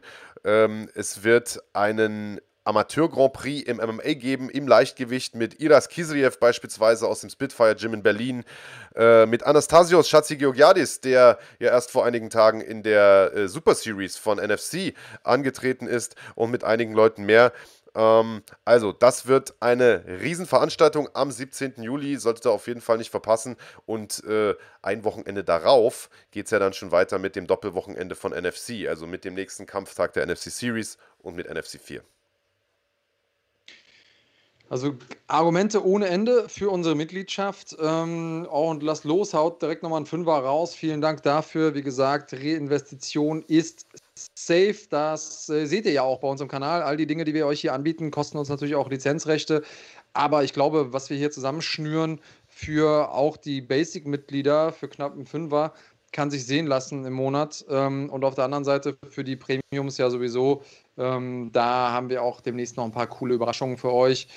Die Dinge sind manchmal, vor allen Dingen in Covid-Zeiten, nicht so einfach langfristig zu planen, aber die Leute, die uns bislang vertraut haben, die, glaube ich, können sich nicht beschweren, was sie bekommen haben in unserer Mitgliedschaft. Äh, wenn ihr Mitglied werden wollt, zögert nicht allzu lange. Ihr könnt monatlich kündigen, einfach mal machen, gucken, ob es euch gefällt und äh, wir tun dann unser Bestes, um euch auch bei uns zu halten.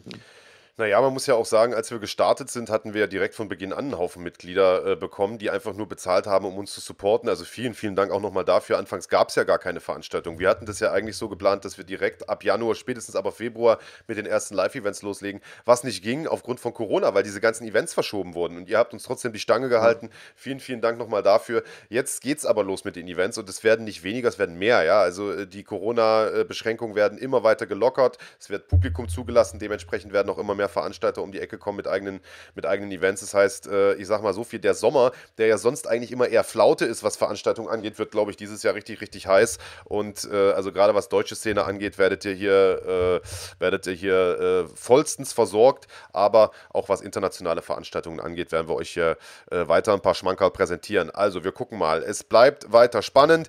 Ich würde sagen, das war's von uns für heute. Wir genießen mal noch die letzten Sonnenstrahlen hier am Sonntag, Andreas, würde ich sagen. Für mich war es ein langes Wochenende. Du hast mal frei gehabt. Ich hoffe, du hast es genossen.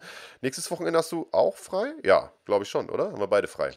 Ja, ja, ich habe jetzt nächste Woche äh, zumindest Kampfsporttechnisch.